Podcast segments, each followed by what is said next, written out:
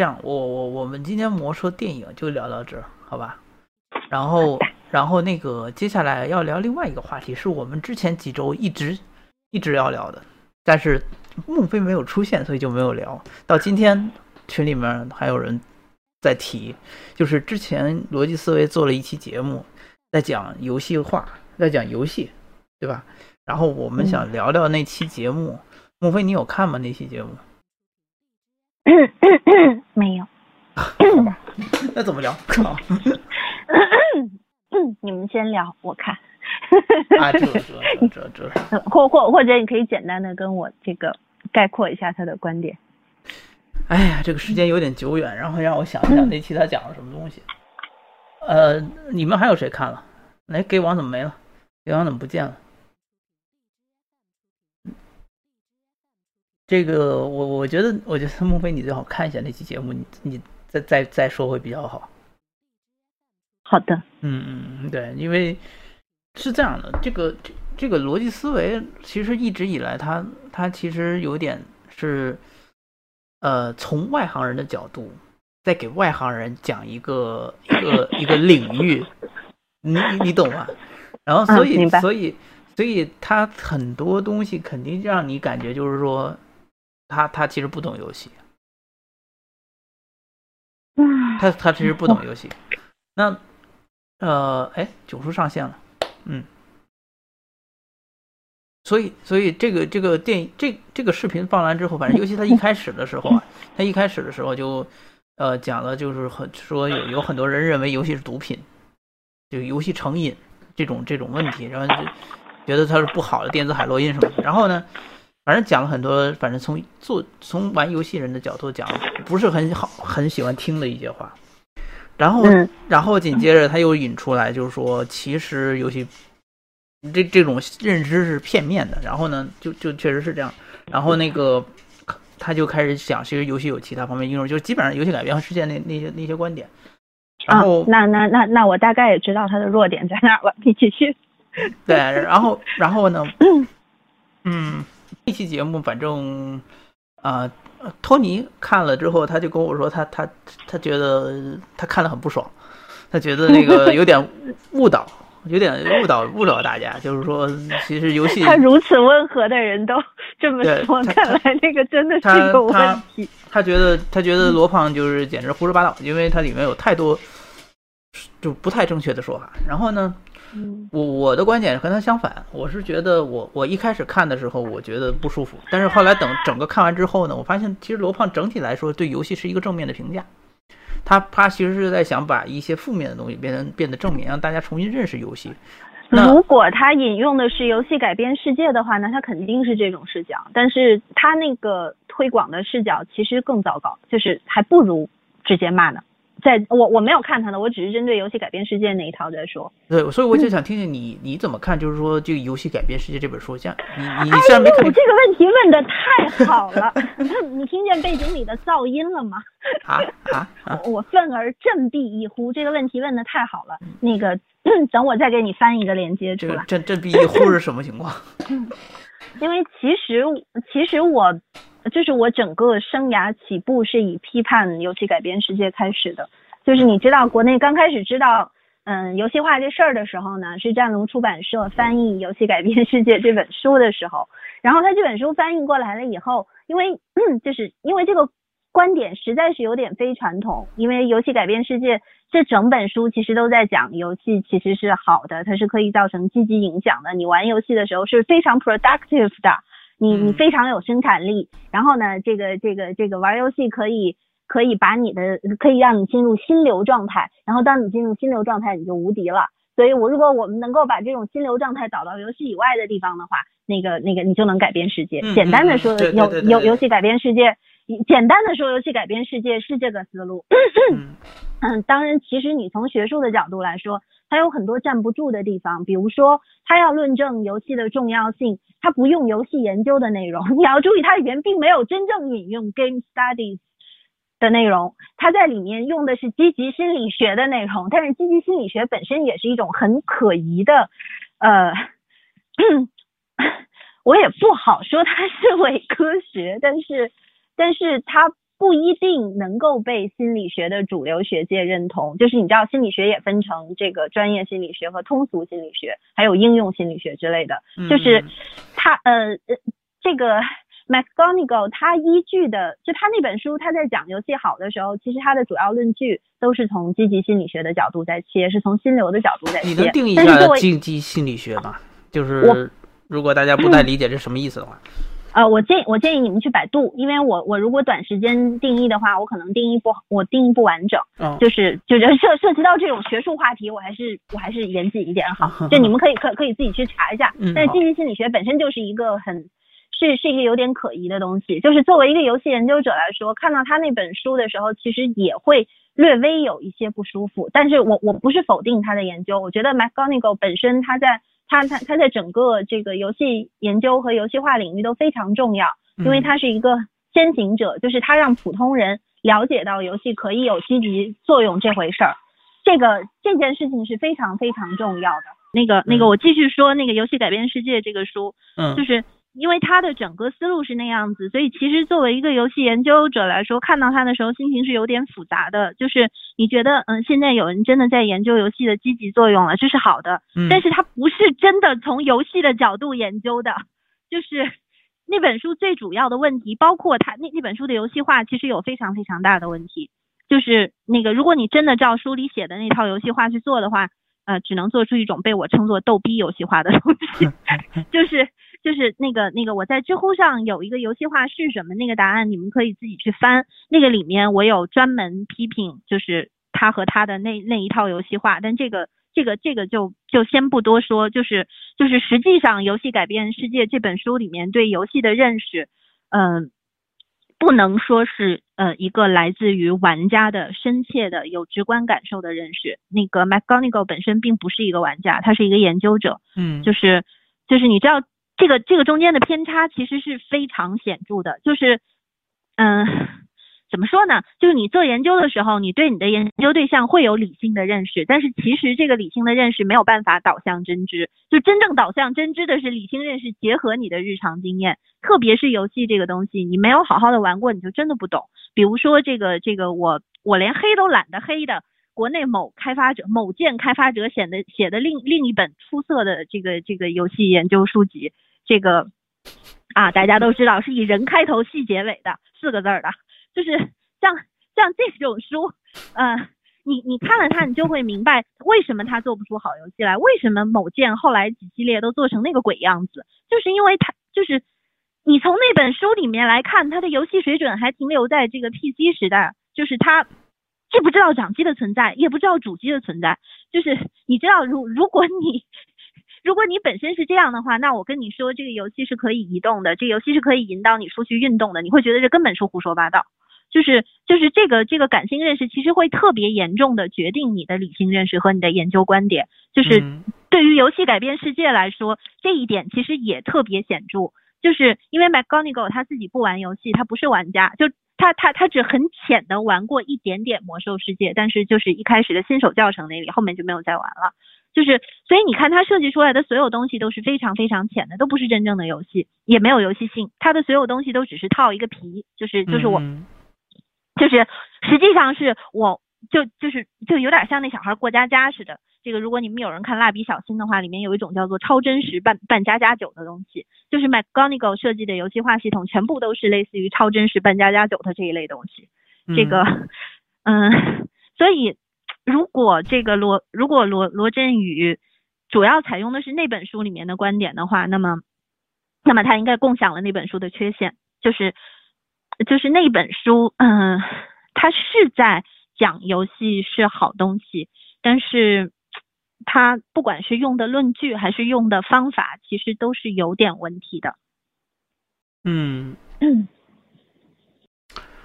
我我我是这么想的，就是说，对于，因为因为我们知道，就是说，尤其国内啊，就是说，很多人对游戏其实是带着一种偏见的，尤其是带着一种误解，他们没有，就是说，对游戏不是说有兴趣了，就是说，基本上是说是处于一种反感的这种这种心态。我我在想，这种这像像你说这个《游戏改变世界》这本书，是不是多少可以帮助对一些就是对游戏产生反感的这些人，可以让他们有兴趣去去更多了解游戏呢？我是在是这样考虑这个问题的。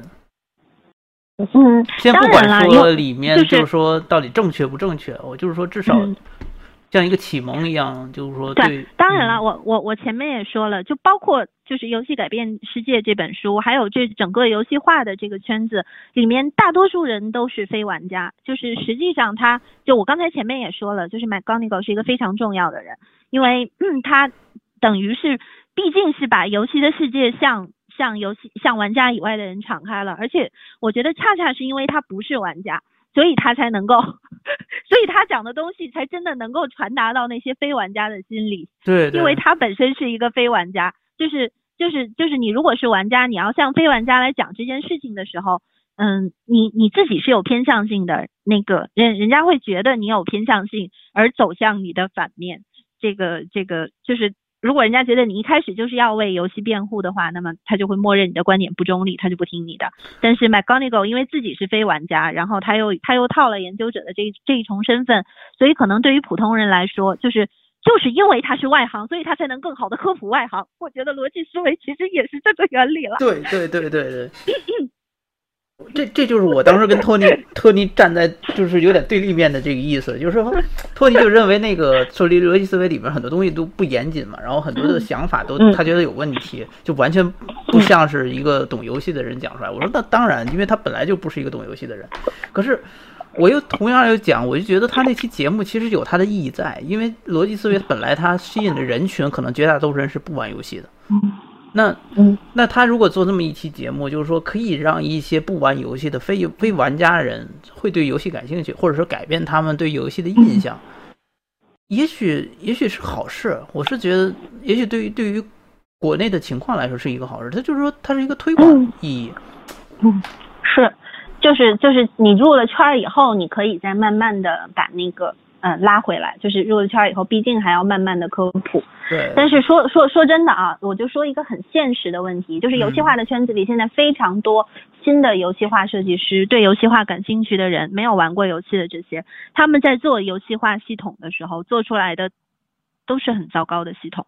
就是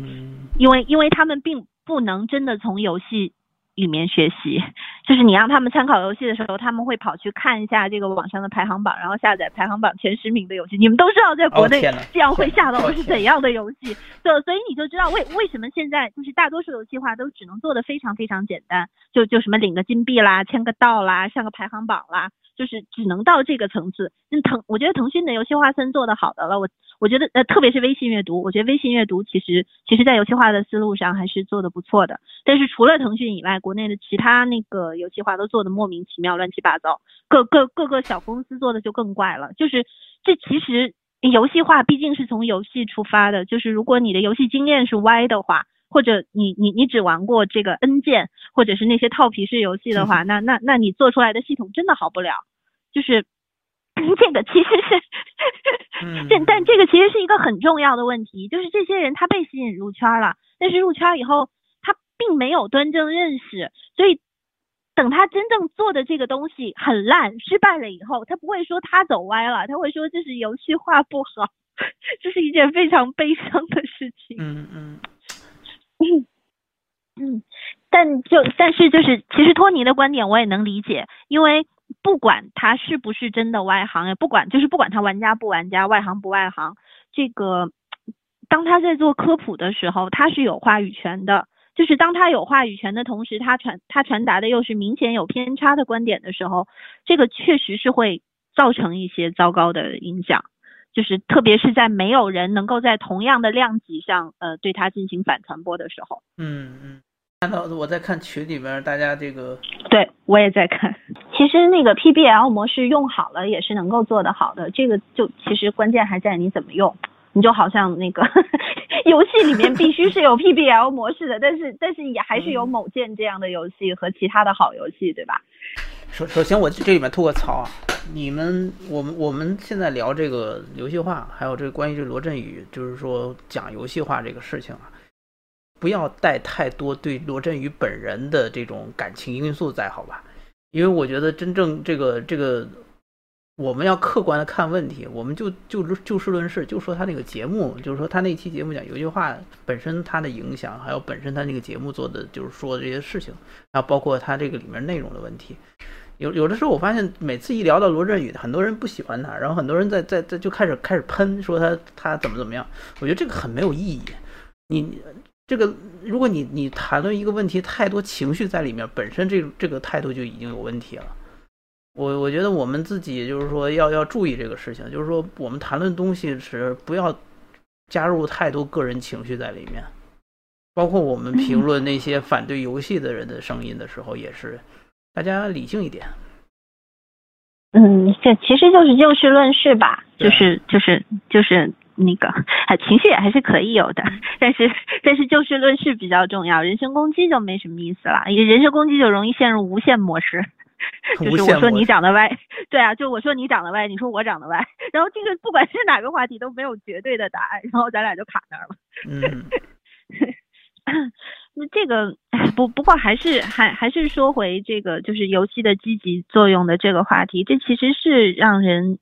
挺纠结的一个话题，就是就包括包括罗振宇的这一期节目也是，虽然我没有看啊，我到时候还是会去补的。但是我我觉得整个就是我能够理解这个复杂的心情，就是一方面你觉得他触及游戏了很好，嗯，然后他他他在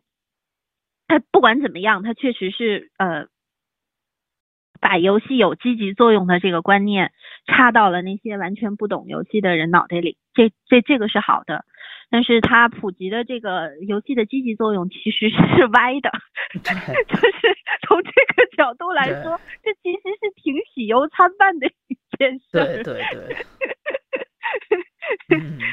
但是但是你说真的很懂游戏的人，就是又像他那么能说的，可能可能就是。又没有他那样的平台能够跟他呃在同一同样的量级上面进行对话，所以这个说到底还是因为游戏研究也好，就是整个评论科普什么的这一系其实都弱，就是就我我我觉得真正实质上的游戏研究其实还是很少的。虽虽然你别看现在我们有小小的团体，今年马上又要开会，而且今年的会我去不了，因为因为我我我的入台证不给批，这个。哦，心情好复杂，一边聊一边夹杂私货，然后 有效的夹杂私货，这个这个有有呃，但但这个这个不是重点，就就是其实其其实其实我想说的是，游戏研究现在因为本身它在发展的过程中，所以它它分成不同派别，但是它越是分成不同的派别，就越就是越说明它有一些本来应该解决的实质性问题，其实是没有得到充分讨论的，比如说游戏为什么吸引人。比如说游戏的本质是什么？嗯那个就是比比如说何为乐趣，对吧？比这个我们都知道，游戏作为媒介本质的特点是互动，但是具体这个互动到什么层次上，这个游游游戏能够那个，实际上我我最后的博士论文也是要落在游戏的现实影响上的，但是就是历史上实际上也是存在过真的影响了现实的游戏的，可是影响到什么程度？这个影响在多大？多大程程度上是由游戏造成的？多大程度上是是是由人本身的主观能动性造成的？就是就是我觉得，因为你在就这些问题，这些根本性的问题，其实目前都没有得到特别充分的研究。就是现在真的有在研究游戏的学者，要么就如果他从社科路线接近的话，他可能就会他可能就会研究一些，比如说啊玩家上瘾的问题，比如说玩家构成的亚文化群体的问题。但是我觉得这些其实并没有触及到游戏的核心，就是如果你在研究方面不解决这些核心问题的话，那么你就不能怪人家科普做歪，就是因为科普并没有能够没有能够把正的这个方向。就还还有一个小科普，我还是要做一下的，就是呃，到目前为止，我觉得在谈论游戏本质而且谈论的比较好的书，其实还是有的。只不过他非常的就是这些书都非常的不出名，然后就是不出名到呃呃这个不研究游戏的人基本不知道也不看。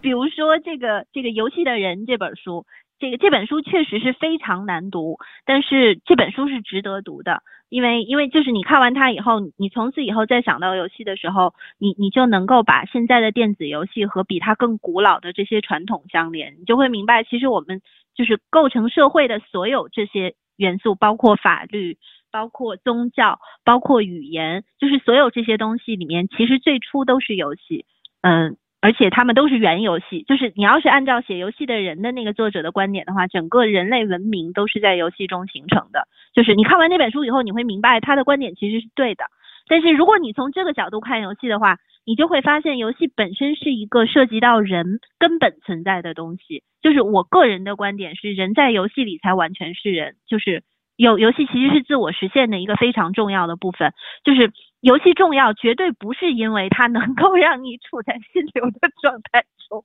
就是不是因为它能增强你的生产力，不是因为它能够让你发泄你的生物冲动或者心理冲动，也不完全是因为它能让你体验到你没有体验过的人生。其实游戏重要，是因为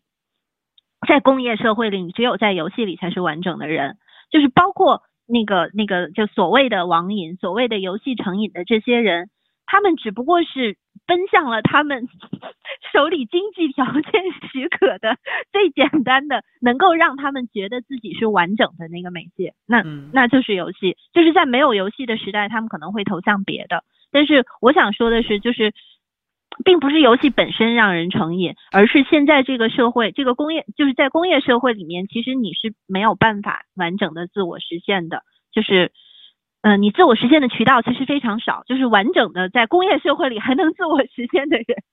是非常非常少的，这个是时代的问题。但是呃，在这个时代里，仍然能有东西让你有自我实现的错觉，那就是在游戏里。就从这个角度来说，其实游戏是非常严肃、非常深刻，而且非常非常难研究的话题，因为它和人的本质相关。就是就是，这这也是为什么我觉得。就是你从玄学的角度来谈游戏是绝对必要的，因为人本身就是一个玄学的主题。就是我我我是一个人文的学者，我不是很看好社科，是因为我觉得人的很多东西是不能够科不能够用科学视角解释的。就是就是人本身是有黑匣子的，你没有办法用科学的这个方法、科学的数据就。说你能够解释人的一切行为，就包括心理学里也是，心理学也是，就是社会学也是。其实很多时候他们依赖的是人已经产出的东西，但是关于人的观念怎么产生，就是就是就包括这个整个的精神，这个精神世界对于精神世界的这这些研究，其实啊基本都是在隔靴搔痒。我觉得你真的要要走到这种，就是你要探讨人的本质的话。你你恐怕还是要有一些哲学的历史的这些视角才可以，但但就是，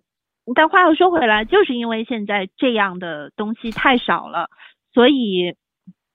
嗯，这样的东西太少了，而现在这个时代又实在是太空虚了，所以像，所所所以像这种就是简单的对游戏的科普才能，特别是讲积极心理学的这一套才能够有这么大的市场。因为你知道这个积极心理学的这一套东西，嗯，你要是走的歪一点的话，你是很容易走到心灵鸡汤那条路上去的。就是就是心灵鸡汤其实也是有它的社会作用的，就是在在在在一个其实没什么意义的社会里面，它给大多数人提供意义。这个，所以我觉得游戏改变世界，呃，能够被大范围的接受。呃，说不定和他依托于积极心理学，然后积极心理学和鸡汤又是有点关系的。就是我觉得这这一重关联可能也能解释它的流行，然后这个说不定也能解释为什么罗振宇会特地选择这本书和他的观点。当然也也有可能罗振宇选不到其他更好的书了，因为毕竟现在很多真正好的著作并没有翻译成中文。嗯嗯。哎，游戏的人有中文对吧？对，游戏的人有中文。但是有游戏的人有中文翻译的怎么样呢？我我跟你说啊，这这个书本身就非常非常难懂。这个这这本书是历史学家写的，就是啊，这个呃呃，你们可以去网上看一下何道宽翻译的版本前面的译者序，就是因为他的译者序里面有简对何何道宽，他是他是一个传播学的学者，就是他他把麦克卢汉之类这些引进来，就他他其实。嗯，它的特点是，他翻译的所有书，他都会在前面，嗯，简要，他会在译者序里简要的概括这本书的精华。就是所，所以你们如果想了解游戏的人这本书的话，你可以直接去看何道宽写的那个译者序，大概也就二十多页吧，就是问题也讲得相当清楚。嗯嗯，那那本书的原原书实在是太难读了，就是它的它的英文原本也很难读。我有一本英文并不是翻译的问题。它本来不是英文的吧？呃，不是，他本来不是那个呃，写写他的那个历史学家呢是荷兰人，然后他嗯他还写过其他一些很不错的那个历史书，呃，荷兰共和国的。讲是荷兰共和国的兴起还是衰落啊？就是那那个书我也很喜欢，嗯，可是那这这这是我的学术偶像，嗯嗯，就这这这本书大家其实是可以看一下的，嗯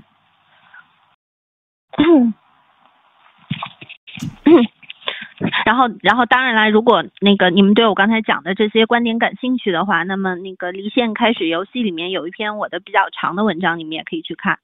就这个这个其实也不涉及到卖书，因为我并拿不到钱。但是我我觉得就是这 这个方向应该还是比较正的。然后如果你们对这些，如果你们对这些话题感兴趣的话，也可以去豆瓣上搜一个叫做“游戏研究和游戏化”的豆列，那个里面还有若干其他书，都是相对来说就是是是比较正的游戏研究。唉，其实话又说回来，那个我我我觉得对于。有搜索能力的人来说，其实还是不会简单的，就是听完罗胖的，嗯，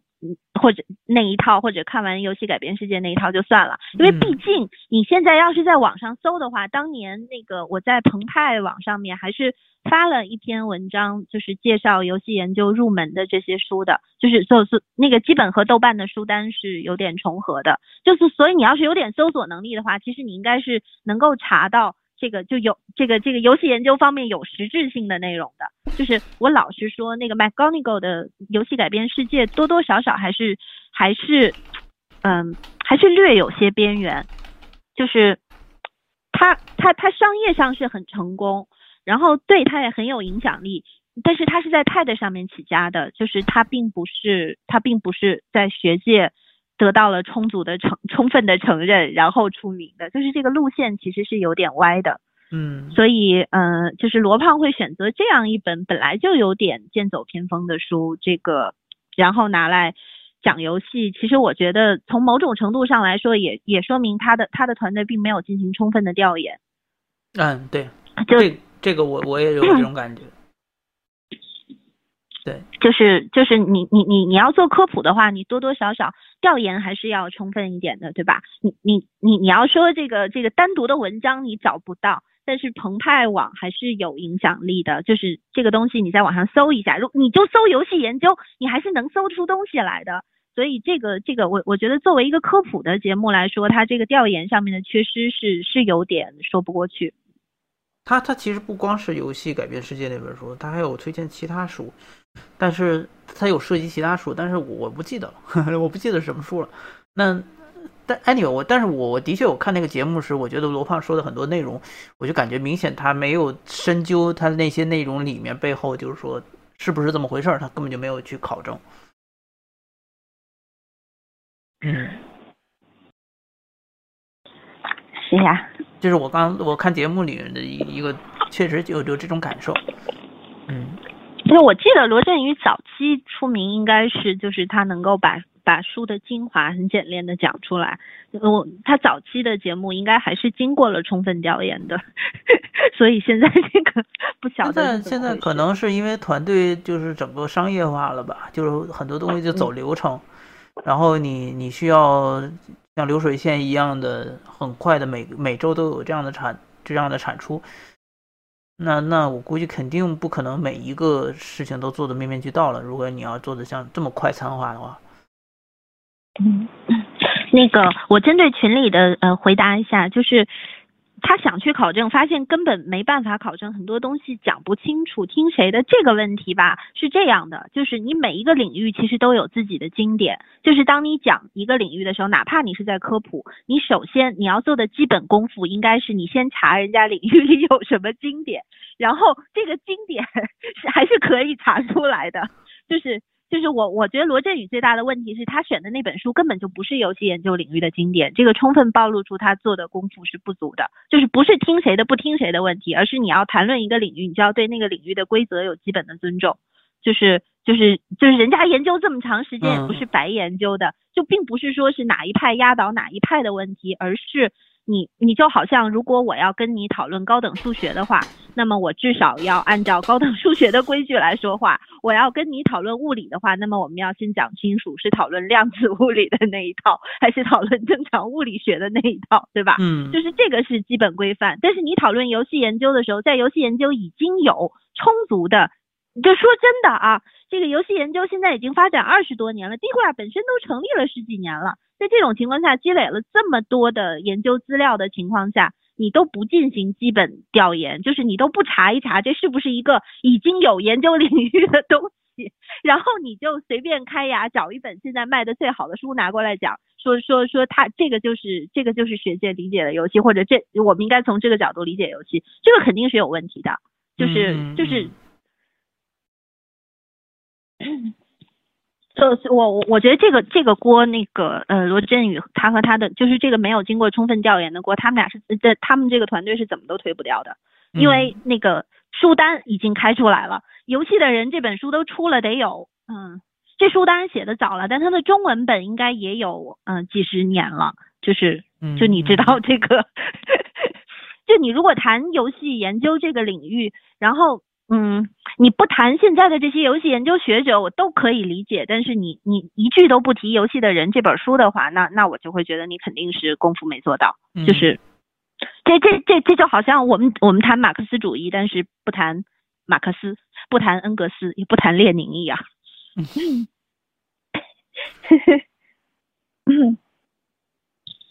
那个就是什么书在专业的讲游戏不是坏的那个，请你去豆瓣搜索一下“游戏研究研游戏研究与游戏化”这个斗列，里面有好多好多。嗯嗯，我我还是自己把那个发过来吧。就是这其实这这也是好现象啦。不过我觉得就是现现在不管怎么样，罗振宇的这个事儿说明游戏现在是一个我们可以在大众。大众媒体上面谈的话题了，公开讨论的一个话题。对，公开讨论的一个话题，而且不是这个充满贬义色彩的公开讨论。当然，话又说回来，从一一年开始，学界的主流就已经不是说游戏不好了，所以这个事儿其实也不是新的，就只不过是就是对于不关心这个领域的大多数人来说，特别是对于非玩家的大多数人来说，可能这个是他们听到的，就是在啊，就是。大家都讲话的场合，呃，有人现在讲游戏是好的了，但是其其实这个事儿已经五年了。我们好像之前有讨论过这个关于这个游戏这个，就是玩游戏玩家这个这个问题，我但我不记得那时讨论那个孟非你在不在，就是关于这个就是玩游戏是不是在浪费时间的这种这种这种这种讨论，因为因为的确我我我想说的是，就是说现在就是说电子游戏这么多，对吧？然后产业这么发达，但是的确游戏并没办法给玩家一个正直接的一个，我不知道怎么说价值吧，或者是说，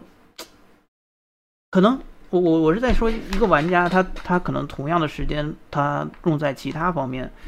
可能也许真的比起他用在游戏上面，可能给他带来的这种或者体验或者人生价值会更多。这个这这个是我我其实自己本身也也很纠结的事情，尤其是现在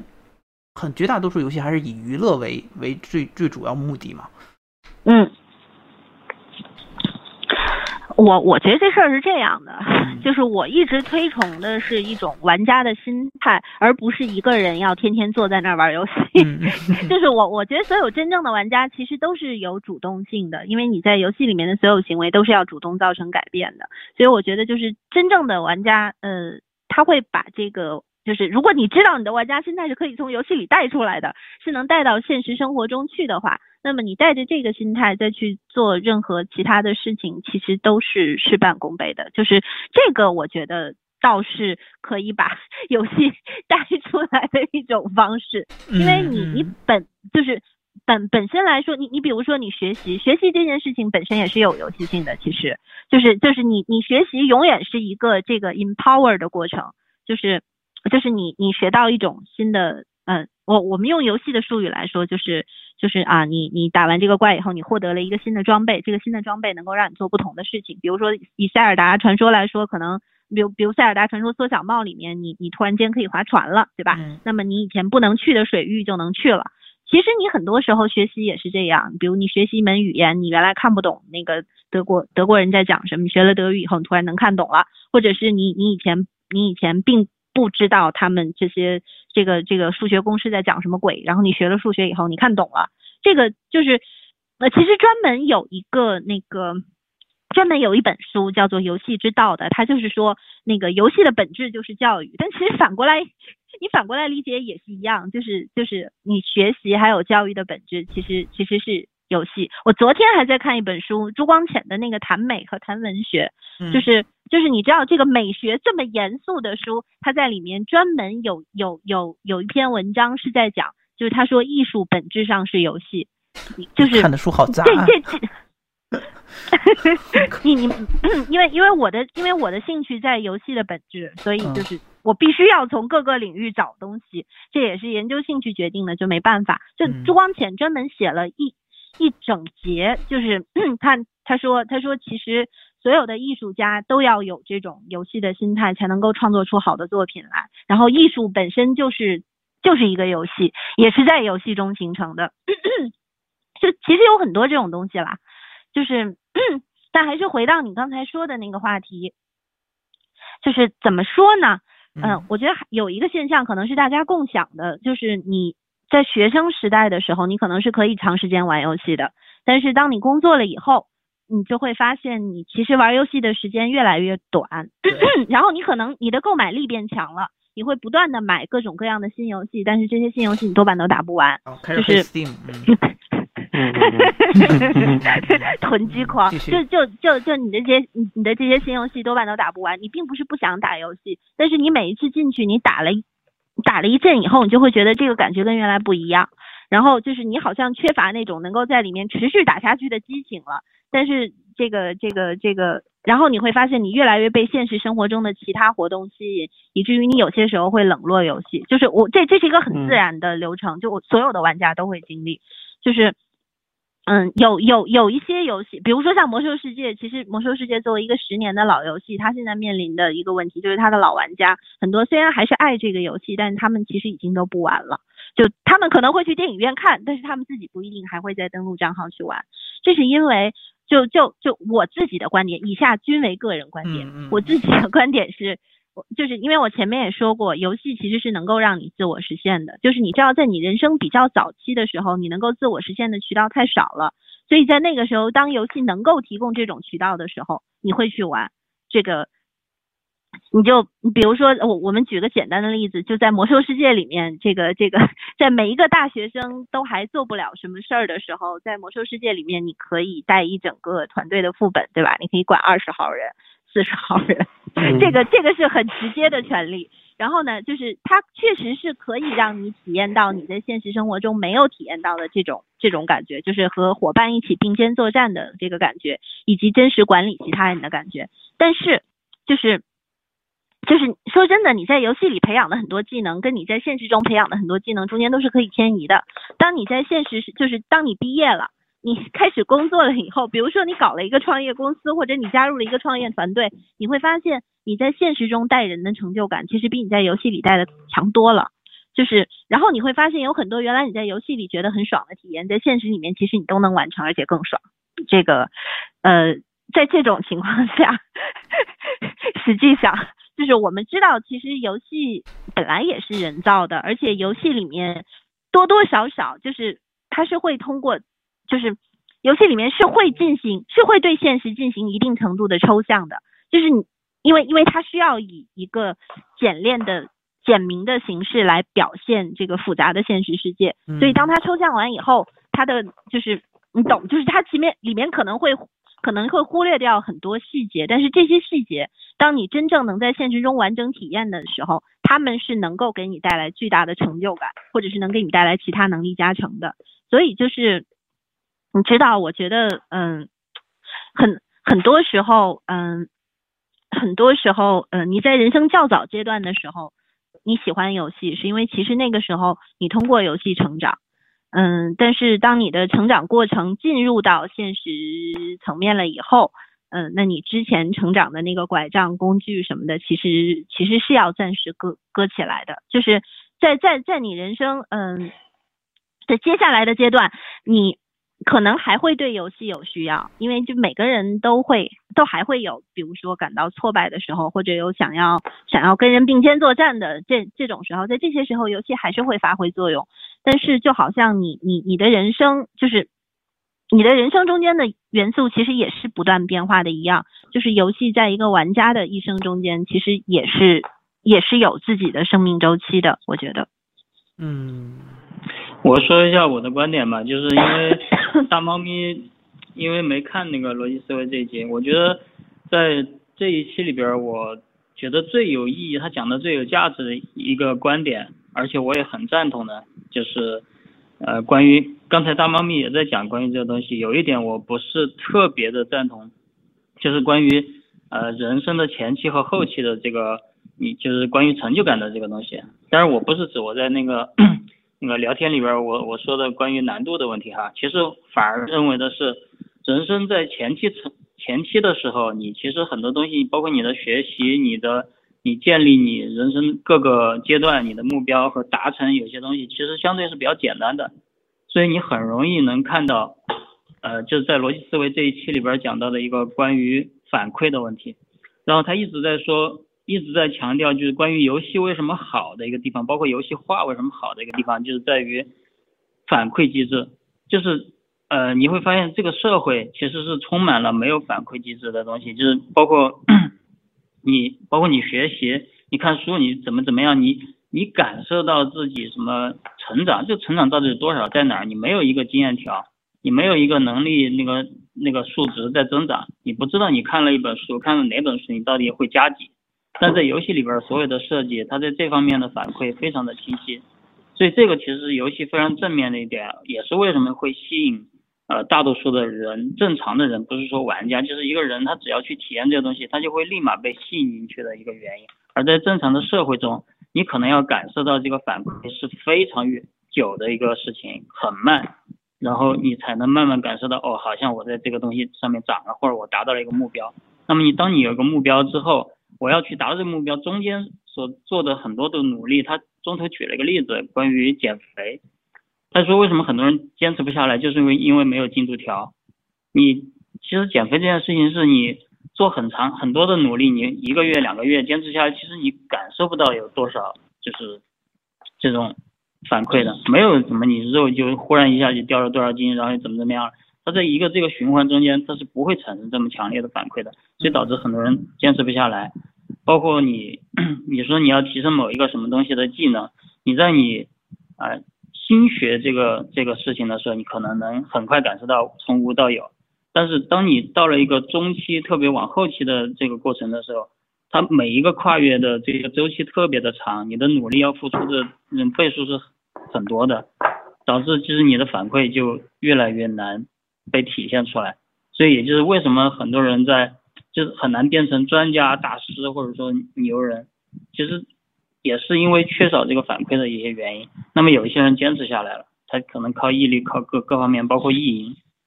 然后他就变成牛逼。其实他在讲的这个方面，我觉得是很很赞同的，就是关于反馈，社会缺少反馈机制这个东西，游戏却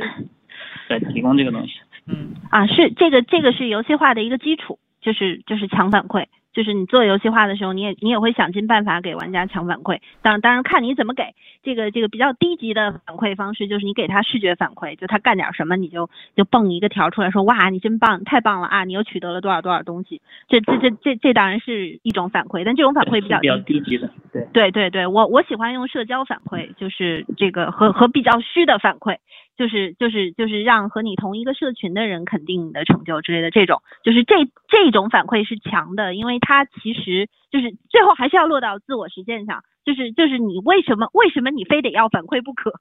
对吧？因为因为我们所有人都希望 生活在一个有意义的世界里，就是你希望你做的事情嗯是、是是能够造成改变的。这个是什么是意义？就是你你的行为能够造成改变。咦，这个对字来自于一个陌生的声音，这个嗯 嗯，嗯，但嗯，那是 gay 王了。是不是有新人上来了？嗯啊没有啊，gay 王是我呀，是我呀。嗯，gay 王刚才消失了一段时间，然后又就突然出现了。嗯，对我，我我我现在觉得大猫咪说的这个话题，就是对我挺有启发的，因为因为我过几天就要那个给那个离线那个杂志的哈哈，社社群的人去分享这种游戏化相关的东西，然后我的我的看法和嗯，业内权威啊你你你业内权威就在跟前，你赶紧赶紧讨教一下吧。我我我的看法跟大猫咪是就是非常的非常的接近，就是说，我会认为视觉的这种基础的反馈，就是我我长点东西，或者或者我给个勋章，这种是比较比较表层的。它真正它真正深层的东西是，我要把我这游戏里面东西让你觉得很有价值，它它会给你你提供一些内在的动机，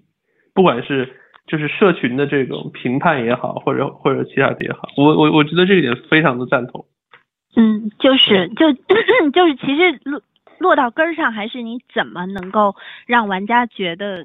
他的行为有意义？就是在游戏化里的习惯是把用户当玩家的，所以就是嗯其实其实你对于普通的游戏玩家来说也是这样，就有些游戏你会觉得那个世界特别假。比如说，就各种各样的套皮式游戏，各种各样自动寻路那、嗯那些游戏，你会觉得它的世界特别假，嗯因为实际上你并不能对那个世界 造成什么影响。对你打完了怪以后，这个怪 三秒钟以后又刷了，然后尽管这个世界表面看起来是有地图的，但是但是对于你来说没意义，因为它自动寻路。嗯，这个就是是的，嗯，就是一般像对像这种游戏，基本上都会都会强制要求你去和其他的玩家的社交，这样才能够带来就是就是我在这个游戏里面留下来，然后我嗯我找这些数值意义在哪儿，就所以就通过这些来帮你知道意义。对，就是就是说到底，就是我自己的理论，同样同样正好也是也是发在离线上的。离线离线之前那本开始游戏还是挺有意思的，我建议你建议你们看看。就是就是我我当时的观点是，就是在我们每个人的身体里，其实还是有一个这个呃，就是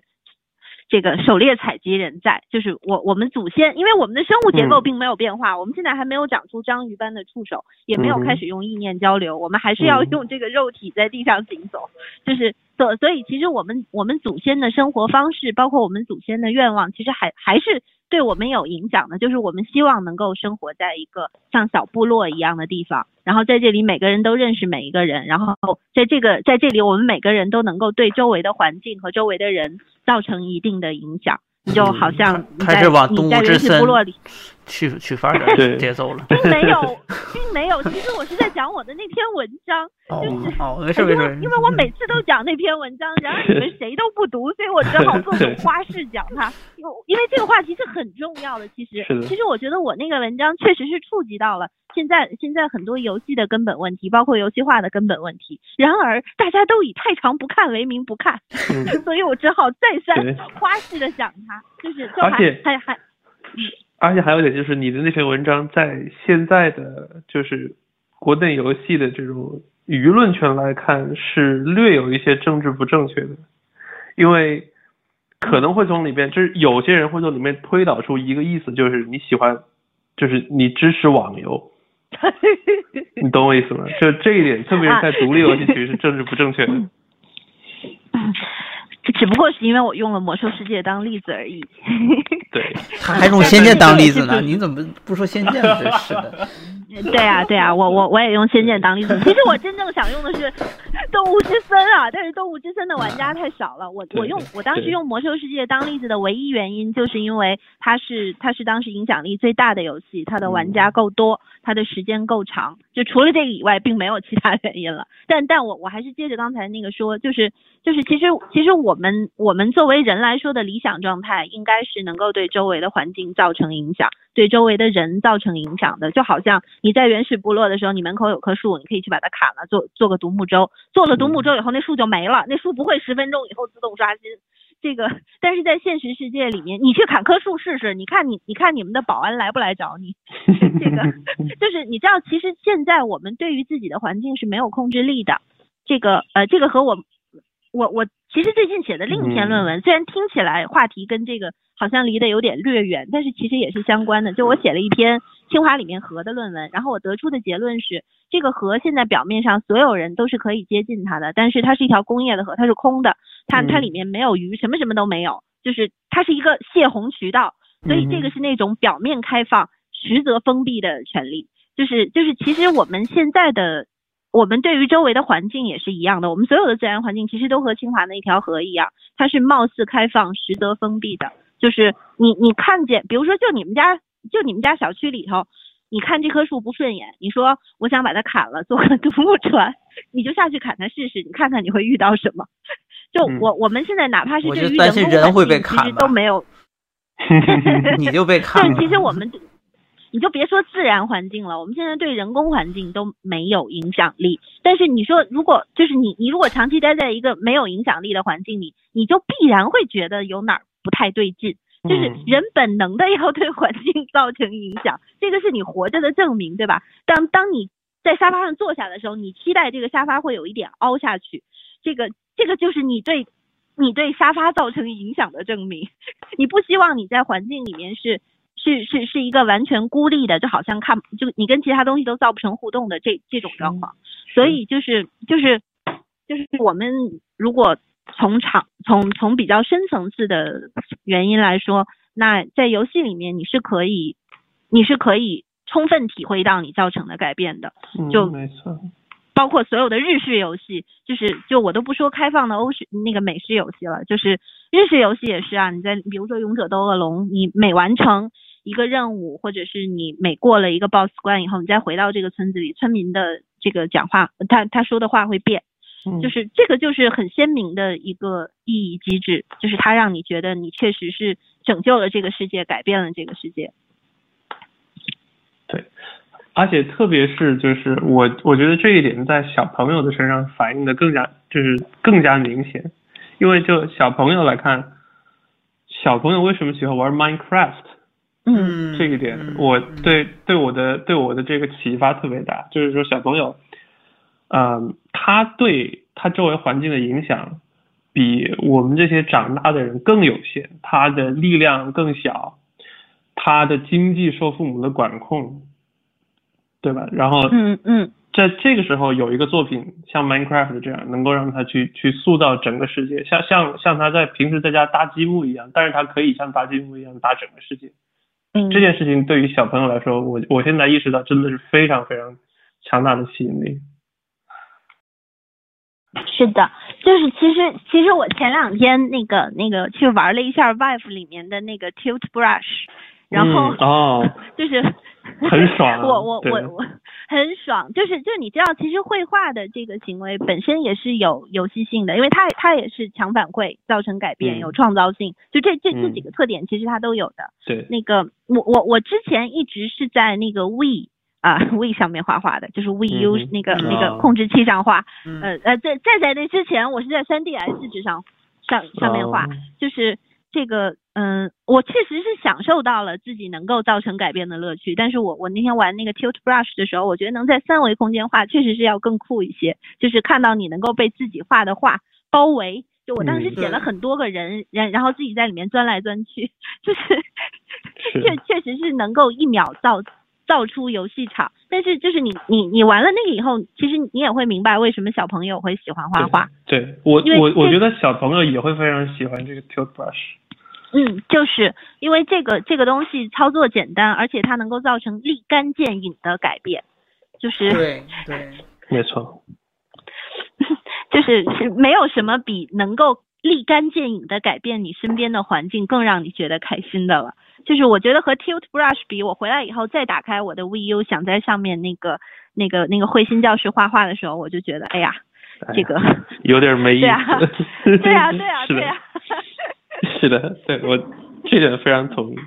而且就是，而且我觉得 Tilt Brush 对于小朋友来说还有一个好处，就是他他他随便搭什么东西搭完了之后，家长不用收拾房间。这非常好。你们能把你们用 Google VR 的这个绘画的作品发点什么图上来哎大伟，大伟，请发一下你画的那个黑魂篝火。你发呀，为什么不发？哎呀，我也我我发现我每一次来玄学的时候，都会在群里有人说，哎呀，今天这期节目听不懂，那是因为有我在，好吗？以后大猫得常来。每次我说完这句话，他就消失好几个星期，嗯，我都不想吐槽这个。好请问是这样，请问，请问我们下个星期选什么？哦，对，我们先把这个星期的话题说完。我们这星期还有一个话题没聊呢，就是大猫去哪儿了？嗯，前几个星期哪去了？呃，这个这个这个问题有现实版和根本原因版，我就提供根本原因版吧。就是、嗯就是你知道 这个我我觉得我每一次来玄学是要做出贡献的，所以呢，不一定，不一定，不一定不一定，你不要给自己压力，不一定来就行。所以为了做出贡献，我是要学习的。这个嗯。啊、这个学习既包括玩，我我我跟你说，一个做游戏研究的人，他的口袋是经常特别空虚的，因为他既要买游戏又要买书，而且他的时间也是特别恶心的，因为他既要玩游戏又要看书 还还要写文章。哎，对，是很辛苦。嗯，我我最近其实是在整理我那个游戏，就其其实是在整理我所有的藏书，规模非常非常的可怕。但但我确实最近因为整理藏书，就把游戏研究的很多书拿出来又又再看了一遍。呃当然，一个现实原因是因为我要开题了，我正在琢磨着要把那个要光明正大的把游戏写到我的论文里面去，所以我现在正在进行一些痛苦的这 痛苦的思索，就怎么才能把这哦东西合理的塞进去。啊，你你是要写历史系论文吗？对啊，因为我在历史系。好强啊！对，人家是一个研究历史系的大大。啊，其实我从本科到研究生一直都在历史系，我是我是科班出身的来着。就如果你要是在历史系内部看我的出身还是不错的，但是啊，这并没有什么鸟用。就是我现在还是还是还是要做这个痛苦的权衡，就是到底怎么把这个把这个东西表现出来比较好。嗯所所所所以这就是我消失的原因啦。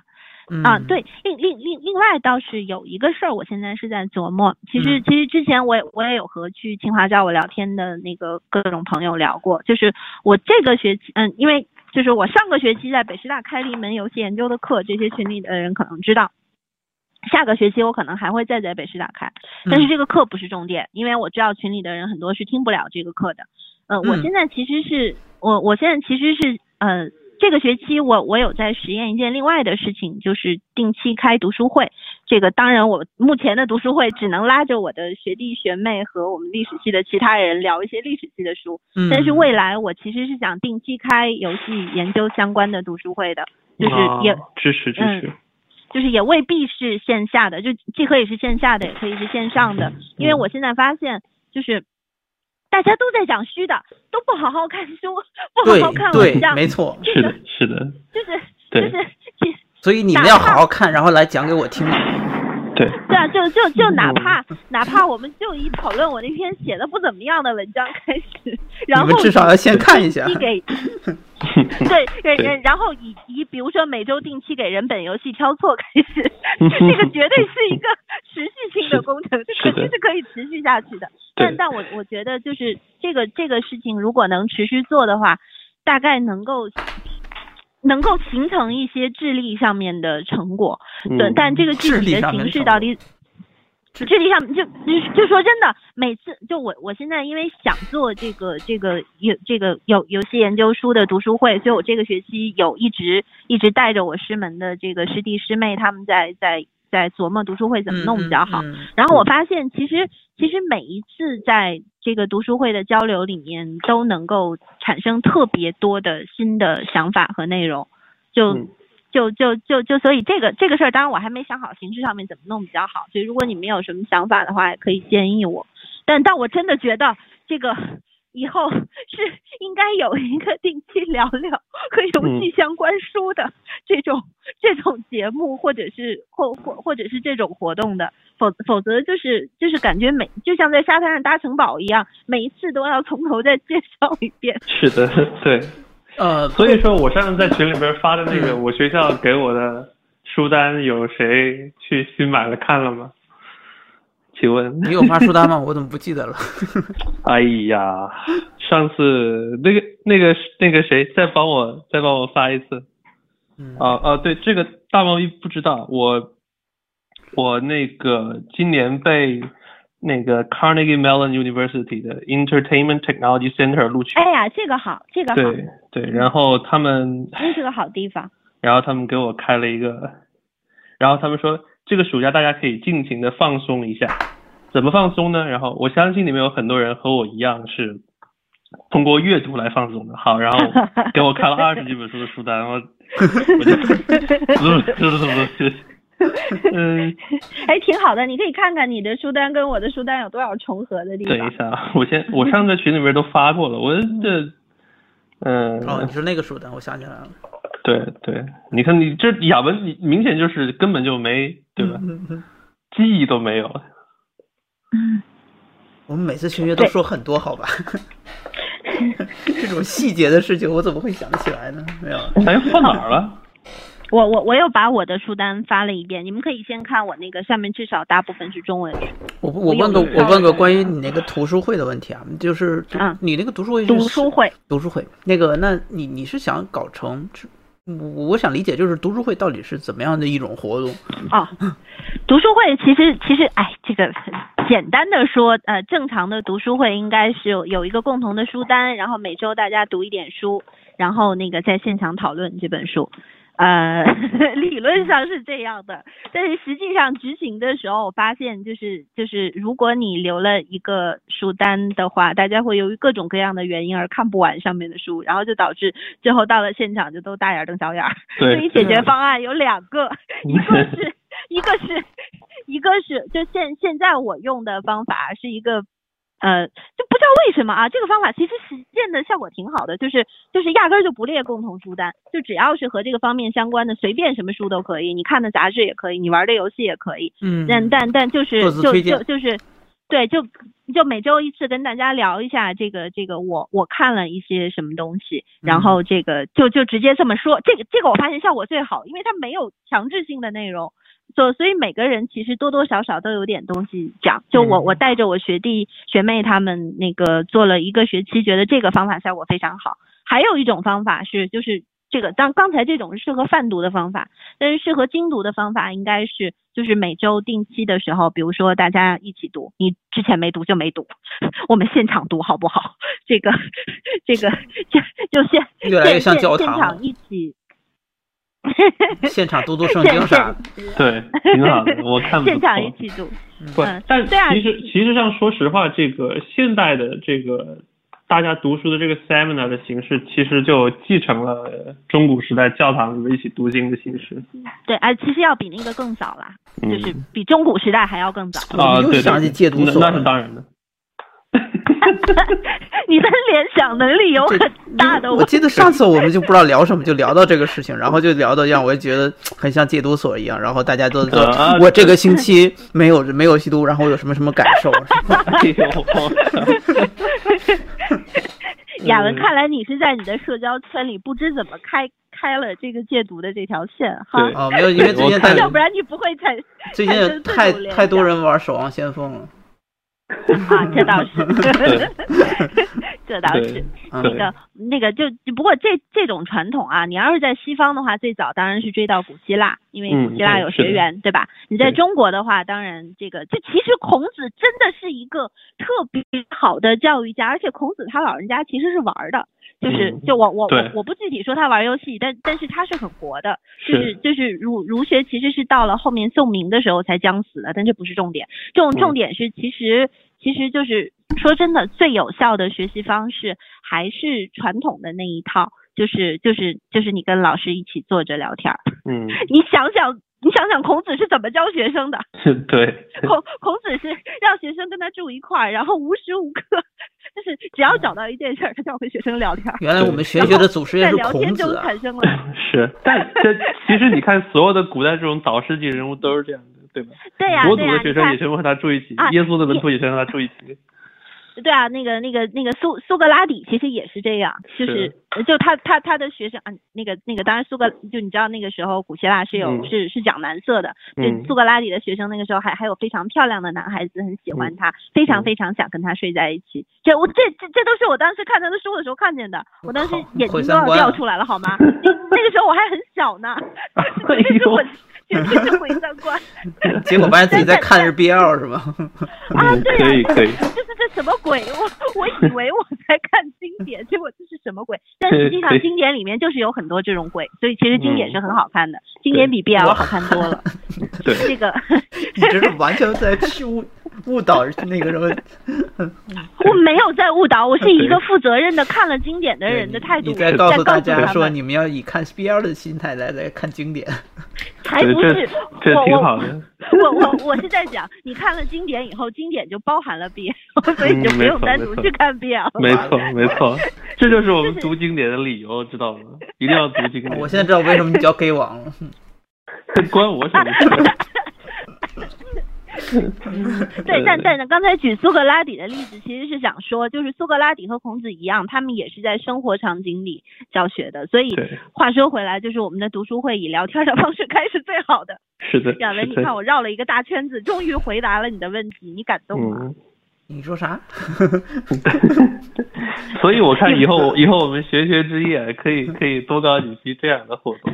嗯就是其实，个其实我我我我我觉得这是一个可以讨论的问题，因为我觉得，因为我我我们之前你知道，玄学现在每周一直搞，也也搞了快嗯至少半年是有了。那那有有有一段时间，其实因为只有我跟囧叔两个人一直每次出现嘛，然后呢，我跟囧叔说实话，每次上线之后就很来回来去就是这些东西啊，对，很痛。苦，你知道吧？因为不是每个星期都有这么值得聊的东西，然后而且我越尴尬的寻找着话题。对，然后就变成了没话找话，那那就对，就有好几期就是出来最近玩什么游戏变成集合网了。对，就而且而且人家有集合在了，我们还还还去聊这些集合内容干嘛呢？那那这个 这个事情就变得很很很无语，而且我的是的，你知道玄学也好，游戏的人也好，游戏的人是最早嘛。那游戏的人的初衷就是在于把那些热爱游戏、把希望研究游戏、希望多了解游戏的人聚在一起，然后大家各抒己见的去交流。这这是他这是本来这个节目的初衷。所以，嗯所以我我一直不喜不希望就是说人物固定，但是实际上不固定是不可能的，因为不固定的话，就是说会太多不确定因素。所以我现在有一个新的想法，就是说我想调转一个方向，就是说可以在每星期的学学不再像以前一样这么不确定的内容，就是大家一块儿聊天，是可以搞一点事情，就是说可以是分享一个话题，或者是嗯。还能 我我传教 传教传教，对，支持支持。我们拿一本圣经出来，每每星期读一章，然后大家再说说自己的想法，有没有什么新的 心得感受？对，嗯，有没有感觉自己跟上帝又近了一步呢？可以可以，亚文在在在在你讲完这个话题以后，有一个人退群群了。有一个叫欢迎的人退群了，笑死我了。你赶走了欢迎，嗯，哎呦，欢迎排队了。欢迎退出了。其其其其实其实要是能结合的话，当当然更好了。因为我我其实觉得玄学是这个确实是干这件事儿很合适的地儿。因为这个我也记得游戏的人的初衷，就游戏的人由于后来太专业，我都不去了。那我只 我只出现在玄学。我我倒是有一个个想法，就是说，那指望所有人都去读一本书，这个我觉得不太现实，因为肯定每个人他都有自己忙的时候嘛。那那对不，而且我说实话，这个阅读习惯，我觉得是现在人丧失了一个很重要的能力。嗯，就是所以你希望讲书吗？对，但是我不希望是在玄学时讲书，可以是玄学时讲书，这这是可以考虑的。或者还有一种方法就是，干脆就做一个节目是专门讲书的，然后大家那不就逻辑思维吗？但但我不想只只就不想像逻辑思维那样子，我就想聊游戏相关的书，或者是聊游戏。呃，你你明白我意思吗？就是说，嗯我还是游戏的希望逻辑思维。嗯，游戏版逻辑思维也是一个不错的想法吧。游戏思维挺好。游戏神教。对，玄学玄学玄学教义讲。哎，你们什么时候要讲那个技术的书？可以叫我。嗯，对啊，教主人技术大牛，赶紧给我们讲讲技术吧。没有啊，我卖我自己的书啊，我来。哦，原来是这原因，那现在走走开了，走开了，好讨厌。其其其实当然可以啊，就是就是这个像像比比如说那个那个，如果是讲他的书的话，那那如果有空看的话，就可以挑挑毛病啥的。吐槽之夜，一挑毛病。哦，这这这个好吓人呢，这个。哎，我我我我我不知道，因为玄学说实话到现在也做了这么久了，然后我是希望它能够每期都能有些内容。那我也想听听大家意见，就是说怎么样才能把它变得更有内容一些。之前我跟教主其实有私下聊过，就是说把玄学的时间缩短，但是我还是希望不要给大家太多限制，希望大家能够就是说，如果比如说你今天上线的话，就可以尽情的聊，没有很多限制的聊。嗯我我觉得玄学最吸引人的地方，其实也是在就是就是每次那个乱七八糟的聊着的时候，听到其他人的观点，然后然后跑偏，对，跑题大跑题大王，嗯，就跑偏，然后最后再拉回来，就因为我觉得其实在这里聊，很多时候会会有一些新的观点和想法产生出来，因为毕竟都是、都是喜欢游戏的人，就是也也也是懂游戏的，而且关键是玄学的听众质量很高，好吗？就是你你知道大多数听众跟他讲话的时候他是呆的，你你们知道对呆呆的听众演讲是一件多么痛苦的事他压根就没在听嘛。不是不是，哎，不是你你不知道，因为那个现在九零后玩的游戏，其实和和和我们那个时候玩的游戏多多少少是有点区别的，特别是越好的学校里面的学生的游戏呃 多多少少。游戏素养会越差，你知道吗？就会就就就会差到你在前面问你们呃你们玩魔兽世界吗？然后下面不玩，然后这个啊那动物之森就不用说了，动物之森魔兽世界不用问了，这个啊魔兽世界都不玩，魔兽世界上世代游戏当然不玩了。然然然后然后我就我我就一种觉得我自己非常这个这个就被迫降一档的口吻说，嗯、那撸啊撸玩吗？不玩，这个 玩游戏嘛，玩连连看。你们能理解我的心情吗？你这是一群玩连连看的人，跟他讲游戏的本质，这个你们懂得我的痛苦吗？不是，等一下，都玩连连看的人为什么会来听你的讲座？嗯，因为是学生啊，就是就你知道那个交了学费了，不来不行啊。哦、没有啊，就是大学的学生，特别是越好的大学的学生越这样。你的你的选修课还还是怎么样？啊，对啊，就是、哦、就是。不是，主要我开的那是一门专业必修课，所以他们也没什么可选。哦，我懂了，就就就是就是你想强行插游戏话题插不进了。啊，对呀、啊，就是就哎，你别提了，我我本来是把游戏史插进去的，但是后来发现他们的游戏素养实在是没有办法救。对，就不 relate。你说什么都没有。对呀、啊，我也想问沐风的这个问题：什么专业必须要修游戏？我也想学。那个呃一。艺传，啥？艺艺传艺艺术与传播，就是，就其实其实现现现在那现在估计只有北师大有这个课，嗯、因为目前还没有其他学校要让我去开。而且最逗的是，之前之前曾经有有有一个小朋友在微信上面加我，上面只有一句话，我看见以后笑疯了，立刻就加他了。他说他说我是北师大那个那个呃。我我是北师大计算机学院的，为什么不在我们学院开课？合理，这个问题问得好，对吧？这个问题问得非常好，我立马就加他了。然后他他的第一句话就是，我觉得这课应该开在我们学院才对。我说对呀、啊，但你们学院的院领导并没有来找我开啊。这个开课也不是我想去哪开就可以去哪开的。嗯，所所所所以说说回来，就是我觉得在玄学聊游戏特别愉快的地方是听众素质高，就是就是听众是有强互动性的，就在这种情况下，其实你才能够实现真正意义上的谈话，而不是演讲。对对对对。嗯，所以其实嗯，就如果要是和读书结合也可以啦，就是那个。嗯，比如说，怎么结合会比比如说，嗯嗯，就是你看现在现在我不是有一个书单嘛，嗯、然后然后刚刚那个那个那个谁呃要要要去卡耐基的那个那个同学也，我我很想尊敬的叫他的名字，啊，尊敬的话就我 gay 王是想不到其他的。gay lord，呃，好吧，Lord of Gay，他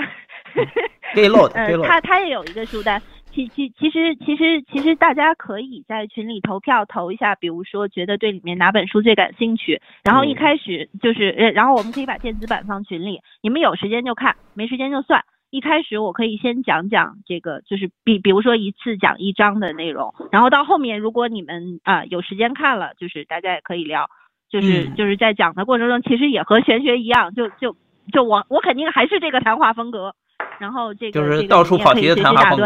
嗯嗯啊，对，你们可以也可以以，随随随时打断，然后随随时发散，然后我我们就可以就这个聊，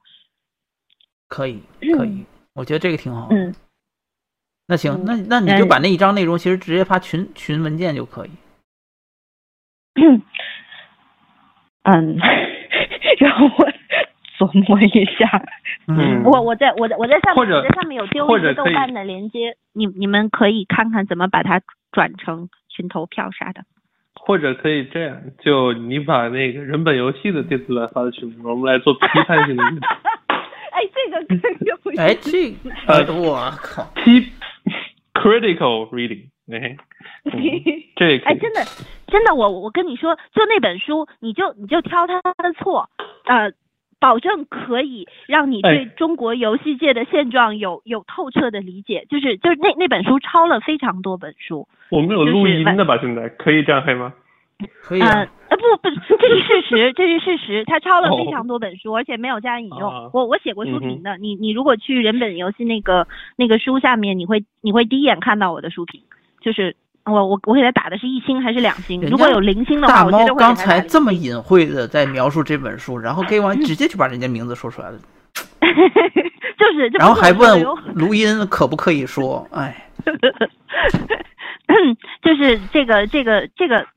这个学术批评是可以的，就不要加人身攻击，不要说做做他的人怎样怎样就没关系，嗯因为这个这个书最大的问题就是他没有我觉得一颗星本身就有点人身攻击的意思。哎呦，不，我这一颗星完全是评价，就是你给还是怎么样，都是评价作品的。是的，我我要我们是这样认为的，我们是这样认为的。对对，这又又不是给给作者或者译者评星。对啊，毕竟还给了一颗星。哎，说真的，如果有零星的话，我真的是想给零星，但但我后来还我一给的是一星还是两星啊？因为我考虑到 我考虑到这本书是有价值的，就是它确实有被认真挑错的价值。因为因为就是我们从好的方面说，这个书的作者确实做了很多摘抄，而且他的摘抄很多是未经消化的，就导致他的他在书里的观点会前后矛盾。就是我们、我们如果真的拿那个书过来的话，为的是他的摘抄，而不是他的书。但是我我绝对不推荐你们任何一个人买那本书。大家听好，我不是要给他做广告。这个，我现在发现你说一本书好，大家不一定会去看。你只要说这本书不好，就会有一堆人想要把它 跑出来看。嘿，是的，是的。这个这这个年代就靠负面营销活着，所以我一定要说清楚，我不是在营销那本书。嗯，这个对你们如果要找的话，就找电子版就好。啊，对，然后如果你们看到他的时候，觉得他说的还挺有理的呢，那就啊证明你你有充足的理由应该来玄学多听我讲嗯那个那个那个孟非孟非，你你自己那书怎么样了？啊！别问我，正在啊正在被催啊稿。啊，那个好，正好啊，我我在这里边黑一下这个这个游戏设计艺术第二版这个书啊，这个翻译上有很多问题啊，这个请大家一起挑错是吧？啊，来了，我我要发一个豆瓣链接啊，哪个哪个书？游戏设计艺术第二版，就是我翻译的那个呀，我靠，我靠！这 怎么怎么突然神神转变，然后不神发展，怎么开始吐槽你自己的书了？这不是刚才说负面营销吗？做一个负面营销。啊，好吧，对，呃，因因为因为我最脑子还没转过来因为我我最近刚发现这个书卖出来是收版税的，不是那个收稿费。如 如果你们 呀每买这每买一本，大概会带来呃给我带来多少钱？算一下，一块五左右，一块五左右的税。像有第一版哎，对，这 第一版第一版就不要管了，我我这是第二版。然后这是第二版，呃，好像你们每买一本，我有一块五的收益。这个 大这个对，我帮你我帮你推销一下，这本书巨烂，翻译的巨差，然后你你们赶紧买来那个挑挑错。不不不，你你这种是卖不出去的，你 你要骂到像我说人本游戏那个样子才可以。我已我都没经发现看过他这本书。你要怎凡？是听过，凡是听过对我我人本游戏这本书评价的人，都会跑去找这本书来看。我上次去吉大交流的时候，我跟他们讲，那个那因因为那那里那里有做游戏化的小朋友嘛，嗯然后其实也也也算是做游戏研究，然后那个那个因为也是仙剑玩家，所以所以就就嗯提到那本书，然后我就大略的跟他讲了一下，结果当天晚上我们当天晚上他就跑去去买了。他晚上回去从网上下了这本书，哎看到一点钟，然后两点给我打电话跟我吐槽，神经病。就是你知道这本书就是一本这么神奇的书。那个、那个、那个，不过这这本书的价值在于，因为它其实就像一个巨大的摘抄册一样，所以那个它里面其实它摘抄的很多东西是好的，就是这本书写的不好，但是它抄的东西，因为人家其他作者写的是好的，所以它这个书里面并不是没有有价值的东西。但是我必须把这句话拍在这儿，这本书整体来说是没有价值的，它里面的摘抄的片段有价值，来自于其他他抄的那些书。我说明白了吗？嗯，听完之后，我们还是想买那本书，怎么办？说了我们更想买了，那这本书挺有道理。已经在下单了。哦，对，亚马逊现在买两百减五十，你们可以和啊，你你们可以把它和什么魔兽世界原画集之类的搭在一起，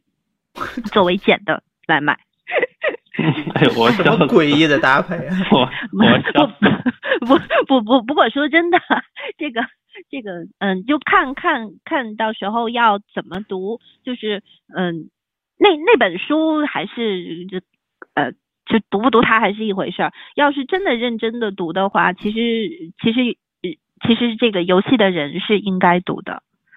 嗯嗯，，也然后游戏改编世界其实也是可以读的，它虽然走歪了，但是但是我觉得就是就是因为大多数现现在不了解游戏的人都看那本书了，然后了解游戏的人反而不看，其实是有点不对的，所以呃就嗯你在说哪本？游戏改变世界，哦哦哦，嗯，那一本其实算畅销书了，基本上。对，对那本书，唉。那就就那那本书跟人本游戏是两个概念啊，那个那本书人家还是一本好书来的，就是我我我只是只是他的观点不赞同，但是呃呃那本书是另一回事。游戏改变世界更像一本那种就是商业管理类的书籍。嗯，其其其实游戏化的好多书现在都是这个范儿，但是我嗯不是很喜欢这个范儿，就是我觉嗯得。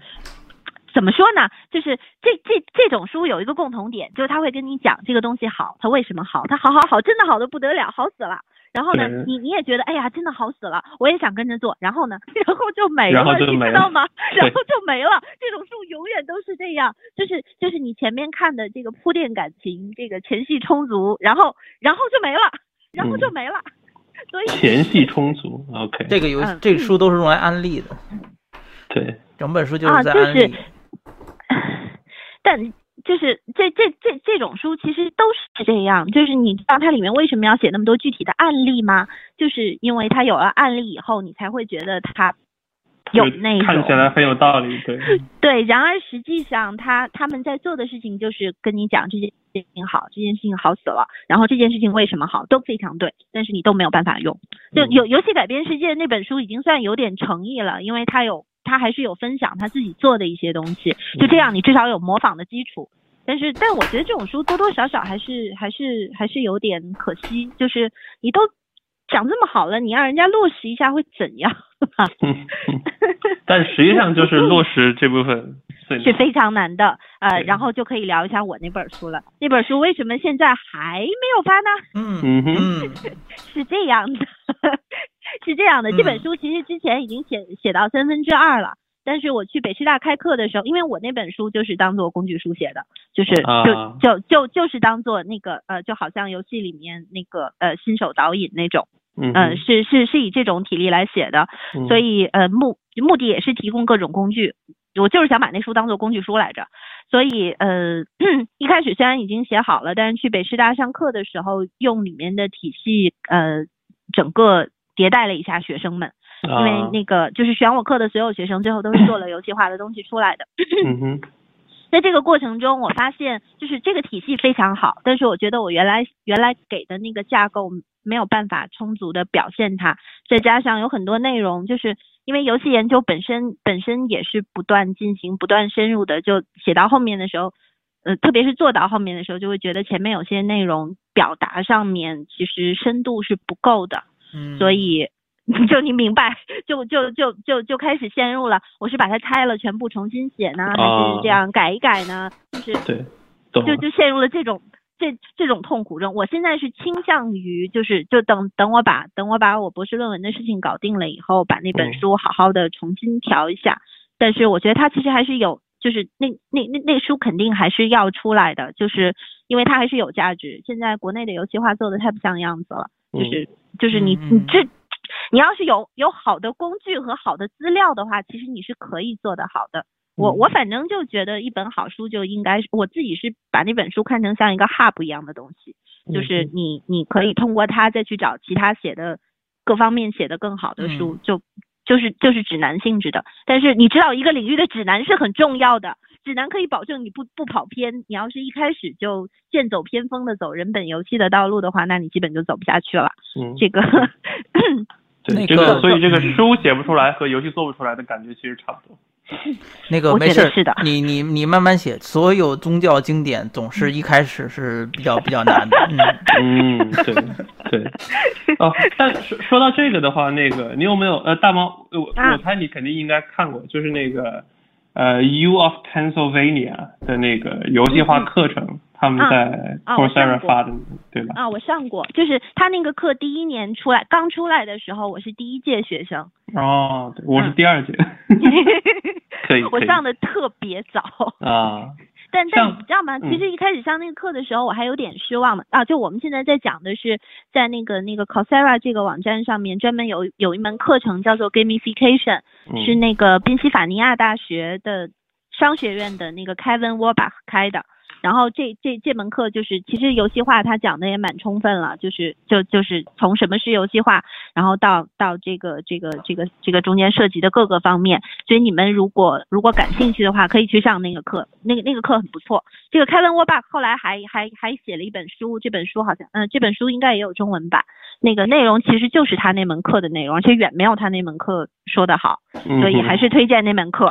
毕竟那个课程是免费的，那个书还是还是还是要钱的。对。然后那个那就你在网上搜的话，应该能搜到我我当时呃上那个课的时候做的前四章的呃前应该是前六周的笔记吧。总共就六周了，现在。嗯是吗？他他原来是八周的，我记得。对，我也记得，但但现在好像就是简短了。啊。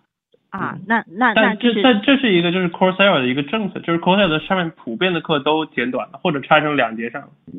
嗯。啊，大大概是考虑到完成率啊，对，我也觉得短一点，短一点会比较容易完成。但他那个课就是我我一开始上的时候特别的开心，因为他是在魔兽世界开始的，就是 他他那门课最开始的时候是那个那个那那个教授那个那个打开魔兽世界在奥格瑞玛里面，然后他他他用的什么职业我忘了，什么种族我也不记得，好像是兽人吧，反正挺丑的。那个那个嗯。然后他在那个那个那个里面说 welcome，那个我当时看见特别，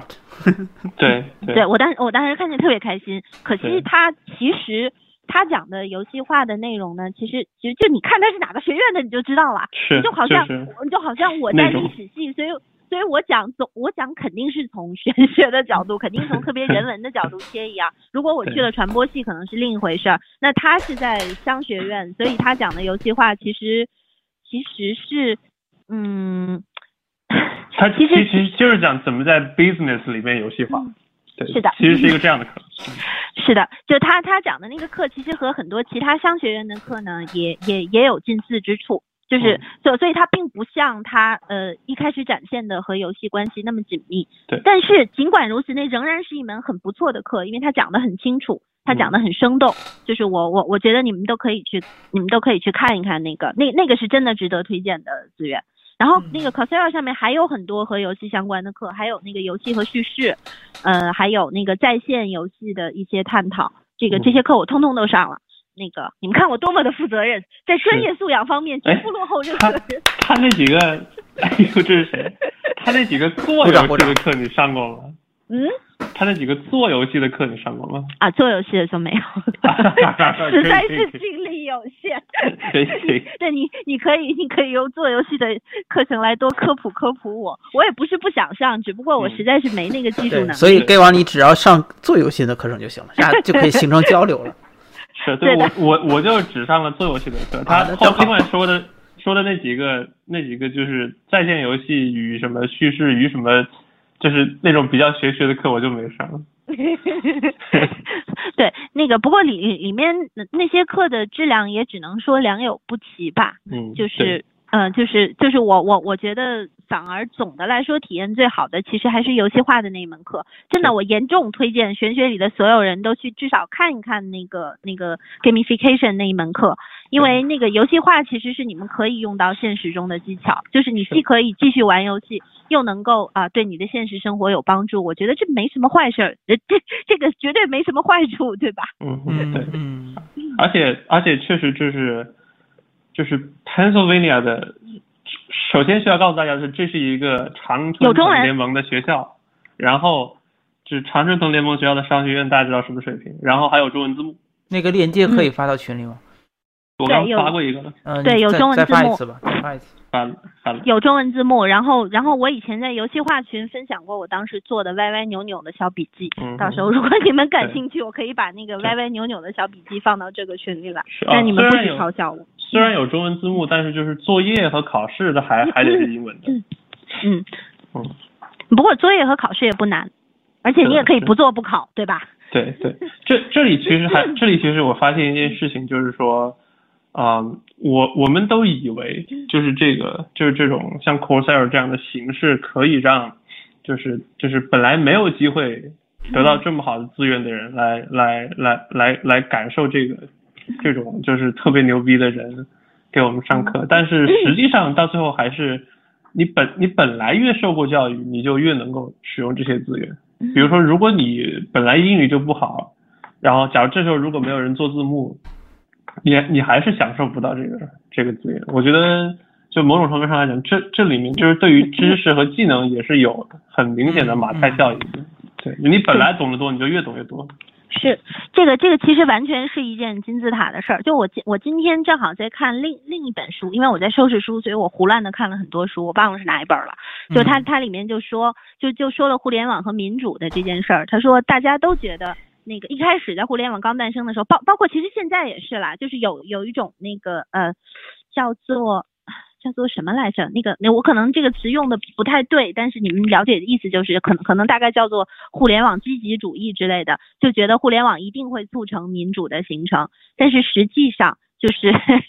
他他他是针对国外的那个嗯，就是博客的调研来说的。他就说，实际上那些真正知名的博主本身都是常青藤名校毕业的白人男性，然后从事的都是和专就是都是专业人士。就实际上你以为是可以促成平等的东西，实际上只不过是在以新的形式重复之前的循环。嗯，这个这个这个 Coursera 其实也是，就是 Coursera 是和非常非常 motivated 的对人。就是就像我这种，就像我这种，也像我这种，嗯，脑洞比较大的，不是，它只适合 一种，它只适合一种人，就是就是它具有极强的主动性，就不管有没有条件，我都要去学的。但是这种人不仅可以从这个在线教育里面学，他其实也能从其他渠道学习，而大多数人欠缺的正好就是这种主动性，所以。所所以，其实你说在线教育能够造成多大的改变，就是它确实是把教育资源开放给了一些以前没有开放的地方。你比如说现在欠发达地区的人，比如说如果我在非洲，我现在确实可以上到课，我可能是有改变人生的机会，但是不是谁都可以，就是他仍然是把机会给了那些有主动性、有学习能力的人。所以其实还是金字塔尖的事儿，就这些人，你不给他这个机会，他他会去找其他的机会。对。嗯，对，这这一点其实挺明显的。像像我以前经常在群里面安利各种各样的东西，但但就是没实际上人看。对，但实际上到最后你会发现，就是说，嗯，就其实全是来回来去就是我们几个人在互相安利。嗯，是的，所以听到这段对话的大家，你们一定要去看一看，因为这个是造成改变的开始。就是就就就就这个其实没有那么难，一个是它有中文字幕，还有一个嗯是就是它的内容其实确实很有意思，它讲的也很清楚。对，而且说实话，嗯我觉得上这种课，你要说特别 motivated 也不一定，因为我觉得上这种课比看书是对你的自控力要求要低的。就他他确实有一些什么，有同学对吧？有老师，嗯然后还有还有 deadline 来在推着你，那比自己看书学习还是要要，我觉得要容易一些，消耗的这种自控的资源少一些。啊，我我其实倒更喜欢看书，因为看书可以一口气，而且看书可哦以你想往哪儿翻往哪儿翻。但是就是这个这个这个视频，比如说有些时候，因为我就是那种一鼓作气型的人，我哦我我我没有办法持续的安稳的做一件事情，所以有些时候我觉得，哎，这个内容好有意思，我我想一口气看完，但是这个课却并没有上完，就很痛苦。下个礼拜可能我就没有这个兴趣了。原来是很合理，很合理。嗯，所以我觉得看书一般，呃，就是哎上课比囧叔较适合那哎种，九叔你好，囧叔，来了，囧叔来了。没有，我是在听你们说的。嗯，囧叔总算上线。对，我刚才说，其实就是上课可能比较适合那种就是具有比较强的就是技巧和训练性的学习。啊，有道理，对，是的，是的。嗯因为其实其实说真的啊，就是就我我们可以讨论一下指书这个问题，因为嗯电子阅读和指书的矛盾也、也不是一两我听说天了。你讨论一下囧书这个问题，我在囧上囧书有什么问题？就是好，可以啊，这这个讨论到我这个本行了，是行吗？，嗯，嗯，就是那个呃，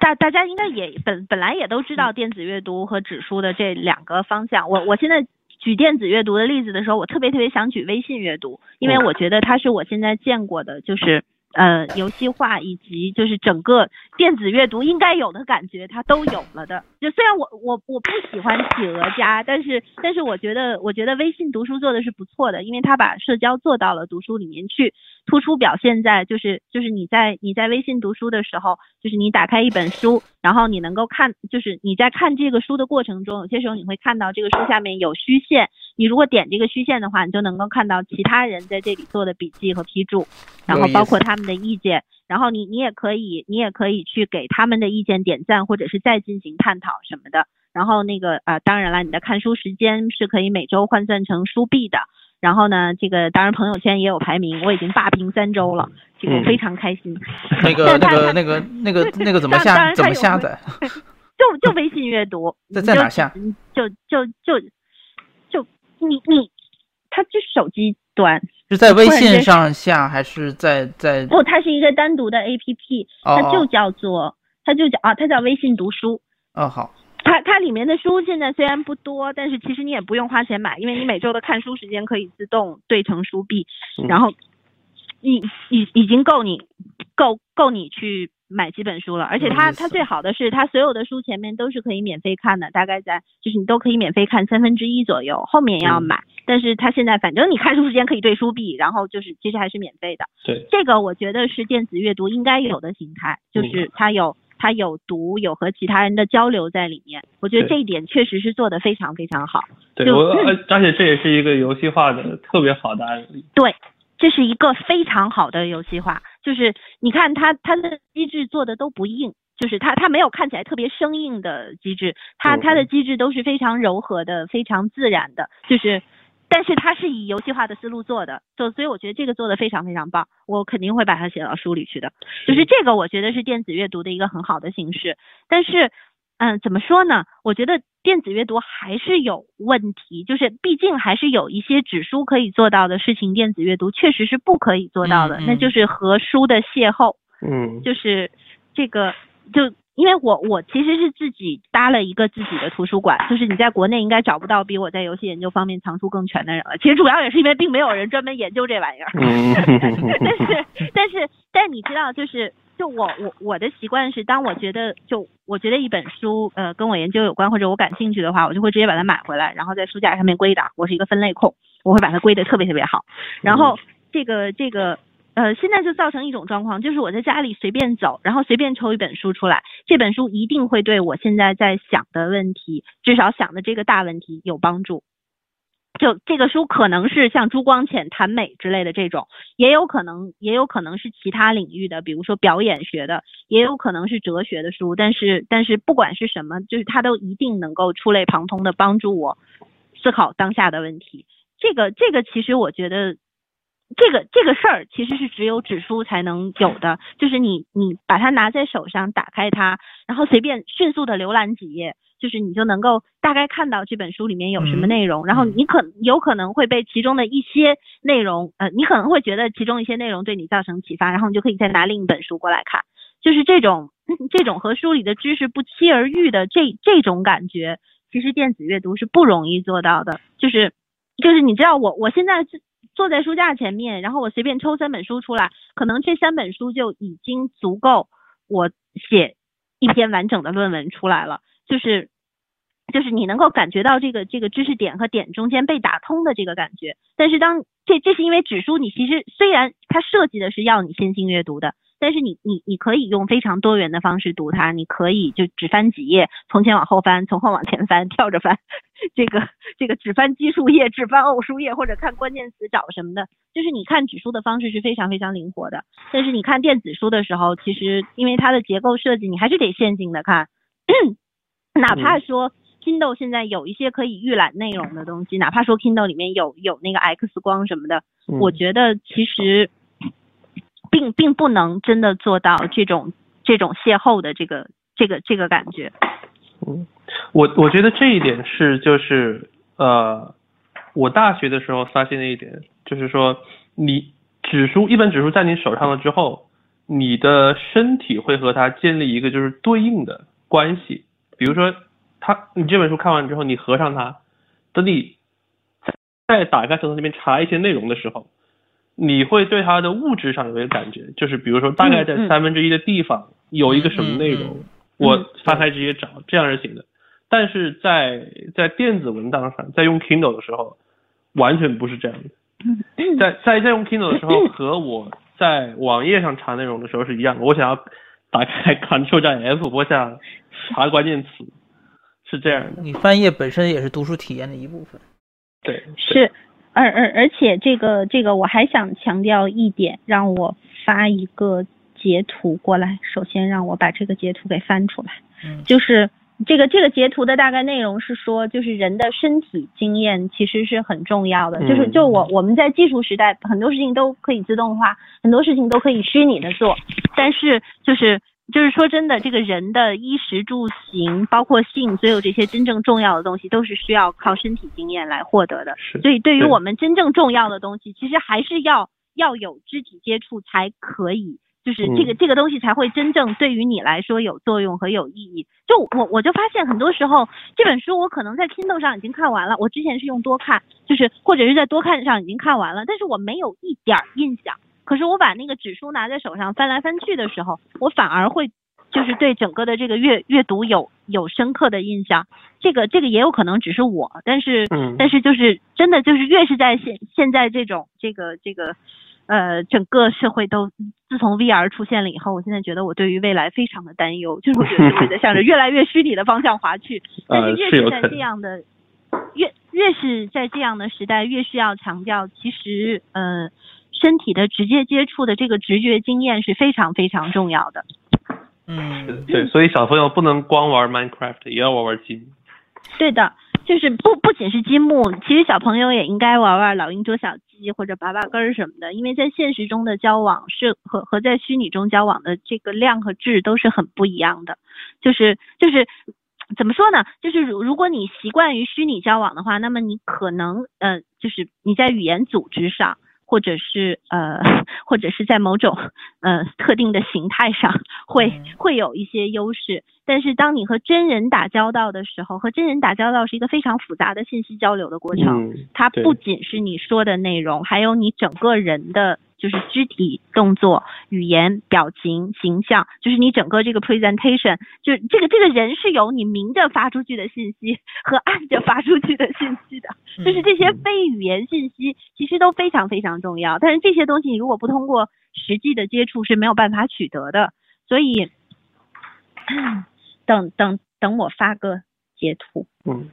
让我把那个玩意儿给找出来。而且包括像像我们群里面就是有志向做游戏的朋友很多，那在现实中的体验其实对于游戏开发者来说也是挺重要的，因为呃其实很大一部分游戏呃都是在试图重现一个和现实中某种体验相似的体验。嗯，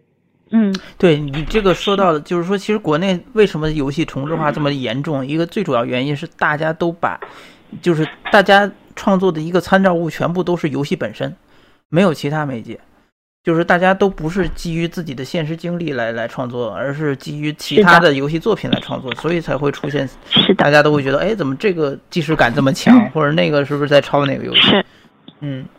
是，就我我我觉得你这话说的特别对，就是结合我前面说，游戏本身是人的媒介的话，就是如果你做游戏的这个人本身自己都活得没意思，那你做出来的游戏也绝不会有意思。对，所以我很 推荐大家去尼泊尔去去探探险，是吧？这个尼泊尔是一个很神奇的地方，是吧？但这又说回来，这种这种经历的成本好高啊。也不一定去尼泊尔探险，便宜的，哎呀，也也不一定去尼泊尔探险。其实其实就是 就是你在就把玩家的心态带到生活中就行了，你去做一些以前没做过的事情就好啊。比如说你们可以去观鸟，虽然是早上五点钟就要起，而且只能穿暗色的衣服，立即打开，而且还不能穿裙子。可以可以，但是啊，但是实际上在还有成本更低的，对，还有成本更低的，比如说像呃广州有一个很有名的城中村叫石牌村，对吧？你可以正在前往石牌村。你可以去观察这种城中村的居民的这种生活，这也是很有意思啊。对啊，北北京也有城中村，就是就是其其其实其实只要多接，就和艺术家一样，就是你知道体验生活。是的，是的，哎，这这点其实是很很重要的。你你就是这些事情都不做，其实其实你学学画画，或者是学学这个，就或者你练练书法什么的，这些都有效的。你学个乐器，这里面都有游戏性，都能拓展人生经验。就是啊，当然你你欢迎加入钢笔坑，钢笔是一个巨大的坑。我现在花在钢笔上的钱已经比在游戏上面的钱多三倍了。哎，有钱人好贵，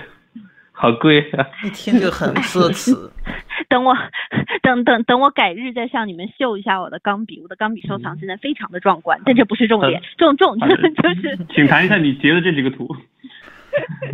啊，对，我就我就截了。我就截了两个图，就是其实就是我刚才说的那那那那句话，就这个这个这两张图来自于一本叫做《软利器》的书，是一个非常好的传播学的学学者写的。那个那个，就你们看第二张截图就好了。我我觉得这一段非常重要。他说，除非我们的 DNA 和身体彻底改变，使我们成为与今日人类完全不同的另一个物种，否则我们使用的信息技术的软刀刃最好是与血肉之躯的刀柄连接在一起。与可以接触到的实物活动联系在一起，因为我们人类发明和应用这些软利器的最锋刃的刃口，就是在这些物质活动中兴起的。然后就是啊，这个话讲的很绕了，实际上就是我说的那个意思，就是就是这个身身体记忆，就是真正的身体。接触和身体经验其实是非常重要的，就是你你再虚拟，你不可以这个这个完全替代掉这些东西。嗯，你就好像你就好像你啊，就我前面已经说过了，这个实色性什么的这些，你都是要真实的做才可以啊。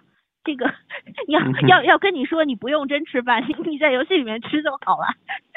绝对会跟你急的。嗯嗯，对我我我我觉得这一点就是，特别是你人在。学习一件东西的时候，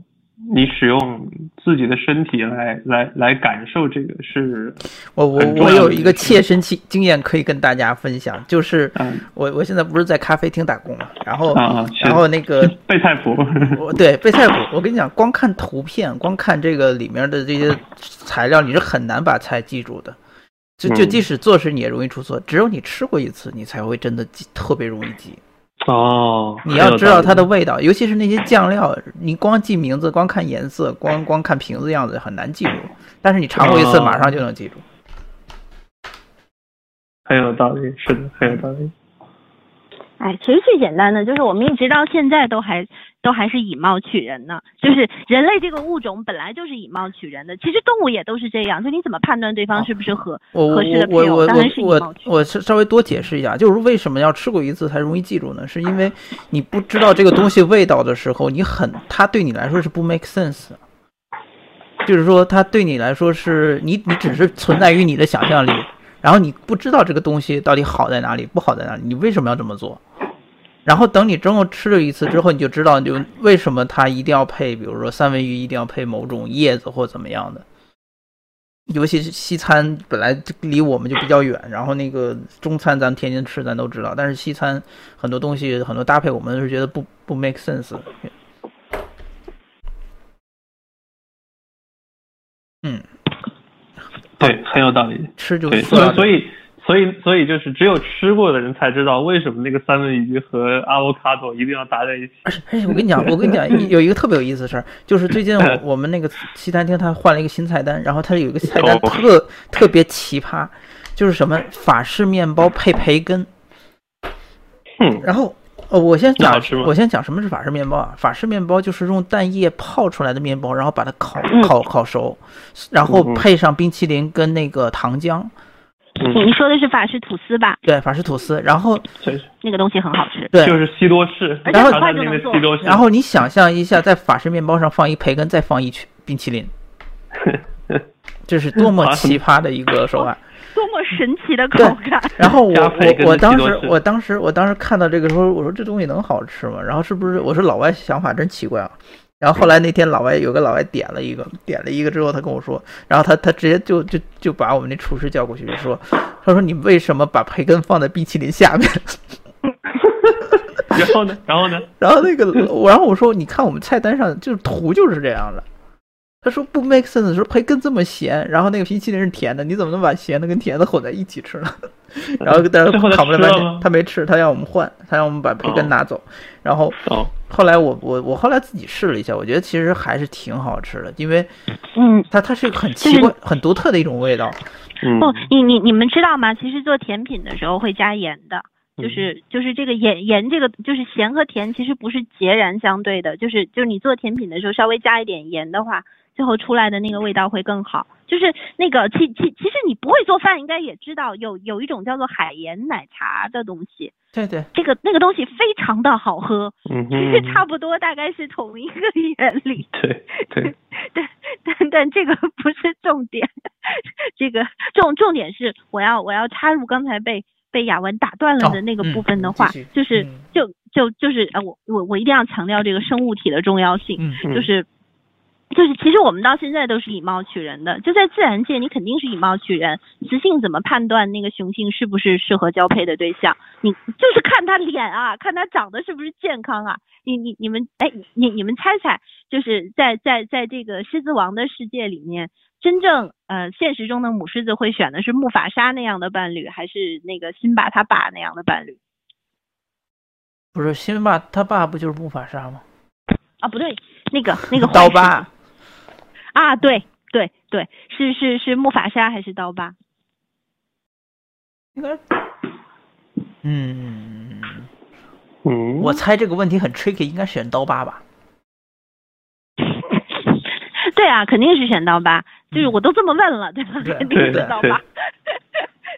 因为那个就是刀疤的特点是它是黑毛，对吧？然后那个木法沙是金毛，但但是就是你知道这个这个这个狮子只有活得足够长才会变成黑毛，所以那个呃母狮子会选择像像那个刀疤这样，就是明显活了很久，说明战斗力强大，呃嗯战斗力强大说明生的后代强大，这个有利种族延续，这个哦，就是母狮子是不会选择辛巴那啊那一种的，因为越老越吃香。嗯，呃，因为你能活到那么老，本身就是实力的证明。就是就就因为雄狮是雄狮成年以后就要从群里被赶出去的，所以呃，就所以你如果能够有自己的群，并且成功的呃应付其他过来打打算打算抢雌性的雄性，就是你能够在这些频繁的战斗战斗中活下来，活到那么老，这绝对是实力的证明。就是自然界是非常非常以貌取人的，就我们人类以貌取人的程度，其实远不如自然界。对，我我还以为是以为说刀疤脸上有疤，所以说明他，所以说明他经过战斗就身体很强。又对我一开始跟你理解也是一样，并不是，其实看来是我们想太多了啊，其其实是鬃毛的颜色。呃，其实是你们想太少，不是想太多。嗯，最明显的区别其实是鬃毛的颜色。然后你看，懂太少，懂得太少。不是，不是懂太少，是想太少。哦，你就就其其实你看到求偶季节的时候，那个嗯，那个那个自然界雄性都比雌性靓丽嘛，对吧？嗯。然后雌性在选择的时候，比比如说山鸡，就是山山鸡择偶的时候要跳舞。就那些雄性山鸡会跳舞，你说山鸡，我只能想起陈小春、古惑仔。我也是在想，怎么说起古惑仔去了？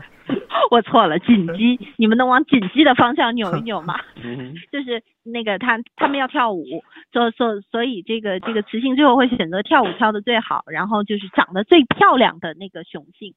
其实其实就是就是我们人。做猿类也是啊，这个这个这个猴王总会有喜欢的长得漂亮的女猴子，对吧？然后这个这个女猴子也会挑这个长得比较强大的这个这个这个对象，就是就是这个以貌取人建立在这个身体。智就建立在身体之上的经验和智慧是是我们没有办法躲开的一个东西。就到现在，我们都是我们看到一个人第一眼就直觉的不喜欢他，这个其实是是身体传达的信息。嗯，就是有有些人你看着就讨厌，看着就想踹他两脚。这个，嗯哼，对，是的。这个就就就这这个事儿其实是没有办法完全完全走向虚拟的。就是我我我主要是因为前两天体验了一下 VR 设备，感到空前的焦虑。这个，所以就顺带说说一下这个话。可以可以 啊，其实我我觉得可能是因为我从小读呃就是在屏幕上读东西读的多，我觉得就是在在屏幕上读书和在和拿纸书读书对我来说就是吸收的程度可能差不多，只是在。索引的时候方式不一样而已，我没有像你那样感觉到说这个就是比那个强很多。哦，没有，我我我其实也不是说这个比那个强很多，因为我自己其实也也也在手机上读了相当多的书，但是我我是觉得从体验上来说，他们还是挺不同的。就在看微信阅读，在在有微信阅读以前，其实我是说那个那个就是纸本阅读的体验好的，但是现在我不这么说了，因为我觉得就是微信阅读确实展现出了新的可能性，就是这个这个阅读互动着的阅读应该是怎样的，哦就可以交流的阅读是怎样，我觉得这个很棒，就是所。所所以，我我我不是说优劣，我只是说他们体验很不一样。但我想说的是，就是这其实和你看什么书也有关系。你要看技术类书籍，你怎么看都无所谓，反正它就那样了。但是你知道，如如果你要看一些这个和玄学相关的书，那个你知道古人说过，看书三个最好的地方是马上、册上、舟上，就是你知道这是他们为什么可以。这样是因为他们看的不是《C 加加编程指南》这种板砖一样厚的书，他们看的是只有手掌大小，然后那个就是做的非常精美，那个字也很大的书。就你你们应该都都都知道古书大概长什么样吧？就我之前曾经收了两套那个那个就是按照古书体例重新编排的书，那个叫做什么什么书楼全集，就是。就是现现现在也有也有，就三联也在也在模仿原来古书那样做一些小小的便携的本子，呃，不是那个本子，就是就是书本。嗯嗯。嗯，呀，我要不解释还好点。这个，总之总之就是，如果是这种书的话，其实你是可以带着它去任何地方，是可以在就是 在你有空的时候拿出来看看一看的。然后这样的话，其实你。比较容易得到各种各样的启发和体验，特别是人文人文的这种书，就很多时候就是你要在特定的情境下才能觉得受到启发。就从这个角度来说，其实现其实现代书反而是做的不好的，因为它不再那么便携了，就是。就是它既没有那个时候书做的精美，也没有那个时候的书那那么便携，所以很多时候你没有办法随身携带它，就是相相当于电子书其实充其其实充当了一部分原来这个纸书的地位，但是但是仍仍然是很不一样的，对，就是你们如果这个倒是一个就是中文书的比较特色的情况，就是中文书不爱出便携的开本，可能是就是受受现在就是现代中文读者的这种导向影响。反而是日本有文库本。对对，呃，就其实日本的书和英文书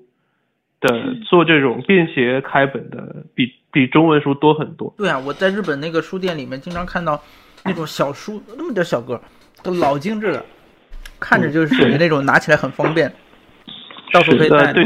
对，这个可能确实和就是现代中文读者的生活习惯有关系。不，我我觉得这个其实和一个那个社会现实以就和经济和社会都有嗯关系。就是我们之，你想想，我们建国以后长期处于艰苦奋斗的状态，嗯好不容易才到达了社会主义初级阶段，就是大嗯家有钱又有闲，只是这这几年的事情，但是接接下来可能会。会有这样的东西出现，因为我嗯记得、这么一说的话，我努力回忆一下，我想起来之前书新华书店有卖一种特别小的书，就是就是嗯，大概只有就是你把三个指头并在一起，那么那么大，呃，就就只有那那么大一点点的那那种超级小的口袋书，然后上面印的都是各种古代的经典，但是那个书做的很不讲究，它就是盗版的，它 它非常非常的盗版，哎呦，它就是就是做的不讲究，它的体验也不好。可是我嗯。想这几年，如果就是中国人有闲了以后，就会有有空琢磨这种事儿，就说说不定就会有人再做出这种东西来了。但这这种书其实是真的可以给你各种各样的启迪的，因为你可以带着它走，你可以跟他交流，而且你在看这种书的时候，其实其他人也可以跟你交流，这个这个嗯还是没有办法取代的。对，呃，不过这种使用场景上也有一个问题，就是现在大部分的，特别是就是说，你有你有，比如说如果是古代的这个马上，就是我们现在的车上了，现在的公交和地铁很 很少有没信号的地方，所以我想这个就是就是在在出版这方面的话，我我觉得出版行业是还是会越来越衰落，然后呃，并且像像这种就是纸书这一系列的产品会可能会说会越做越细分，但是但是已经很难有有特别大的突破了。是啊，我想将来书可能会变成奢侈品吧，就像嗯钢笔现在已经是奢侈品了一样。所以你们要趁书还买得起的时候赶紧买。对，我我今天整理书，我发现我前几年买的书，那个零四年那会儿，那个书只要九块钱、八块钱，而且我还是打了四折买的。我现在觉得自己简直不要脸，就是就是九块钱的书我还打四折。现现在你随便买本书都三四十、四五十了，这个对对，你看游戏设计艺术第二本打完折还要一百三十多块钱，怎么得了？就是这一折还只要一块五。哇，这个这这这个书你抽版税的话，应该还可以抽挺多的呢，毕竟定价高。我刚才不是说了吗？一本一块五啊，太黑了，太太黑了。一一本一块五也蛮惨的，你想竟然卖要收一块五，他卖 一万本多，才有一万五。对啊，就就就所以所以其实现在写书还有翻译书都是相当不合算的，嗯，对就对，比较亏钱的行为。嗯，非常非常鼓励这东西，嗯，对，所以所以所以要不是我有特殊的需要，我也不会做这本书。嗯，你你是为了申请吗？对，嗯，就就我我我想也是。这书这书出道就是说，那个还还刚做到一半的时候，就是就是我知道它的，就我大概能预测它的它的正式出版是什么时候嘛。嗯。我预测到它的正式出版是在就是申请期结束之后，嗯。我在想那那不行，然后我赶紧就收集一些这种疑难问题，然后给作者写邮件说，哎，我整理了，我在翻译你的书，然后我大概有十几二十个不太懂的地方，请你给我解释解释。就这个就当然非常好的借口。对对，然后就当然作者作者这个 J.C. Shell 非常的，就是说非常非常有有耐心有风度，就是他他的每我的每一个问题，他都给我就是仔细的讲解，然后还有很多地方他说他说他说你你你干脆你你干脆换一种说法吧，就换那种说法也可以的，这样 就是这这种作者还活着的书翻起来真是太好了。是的，是的，好方便。很有道理。就是你，你知道历史系的人的痛苦，我们翻的书的人都已经死僵了，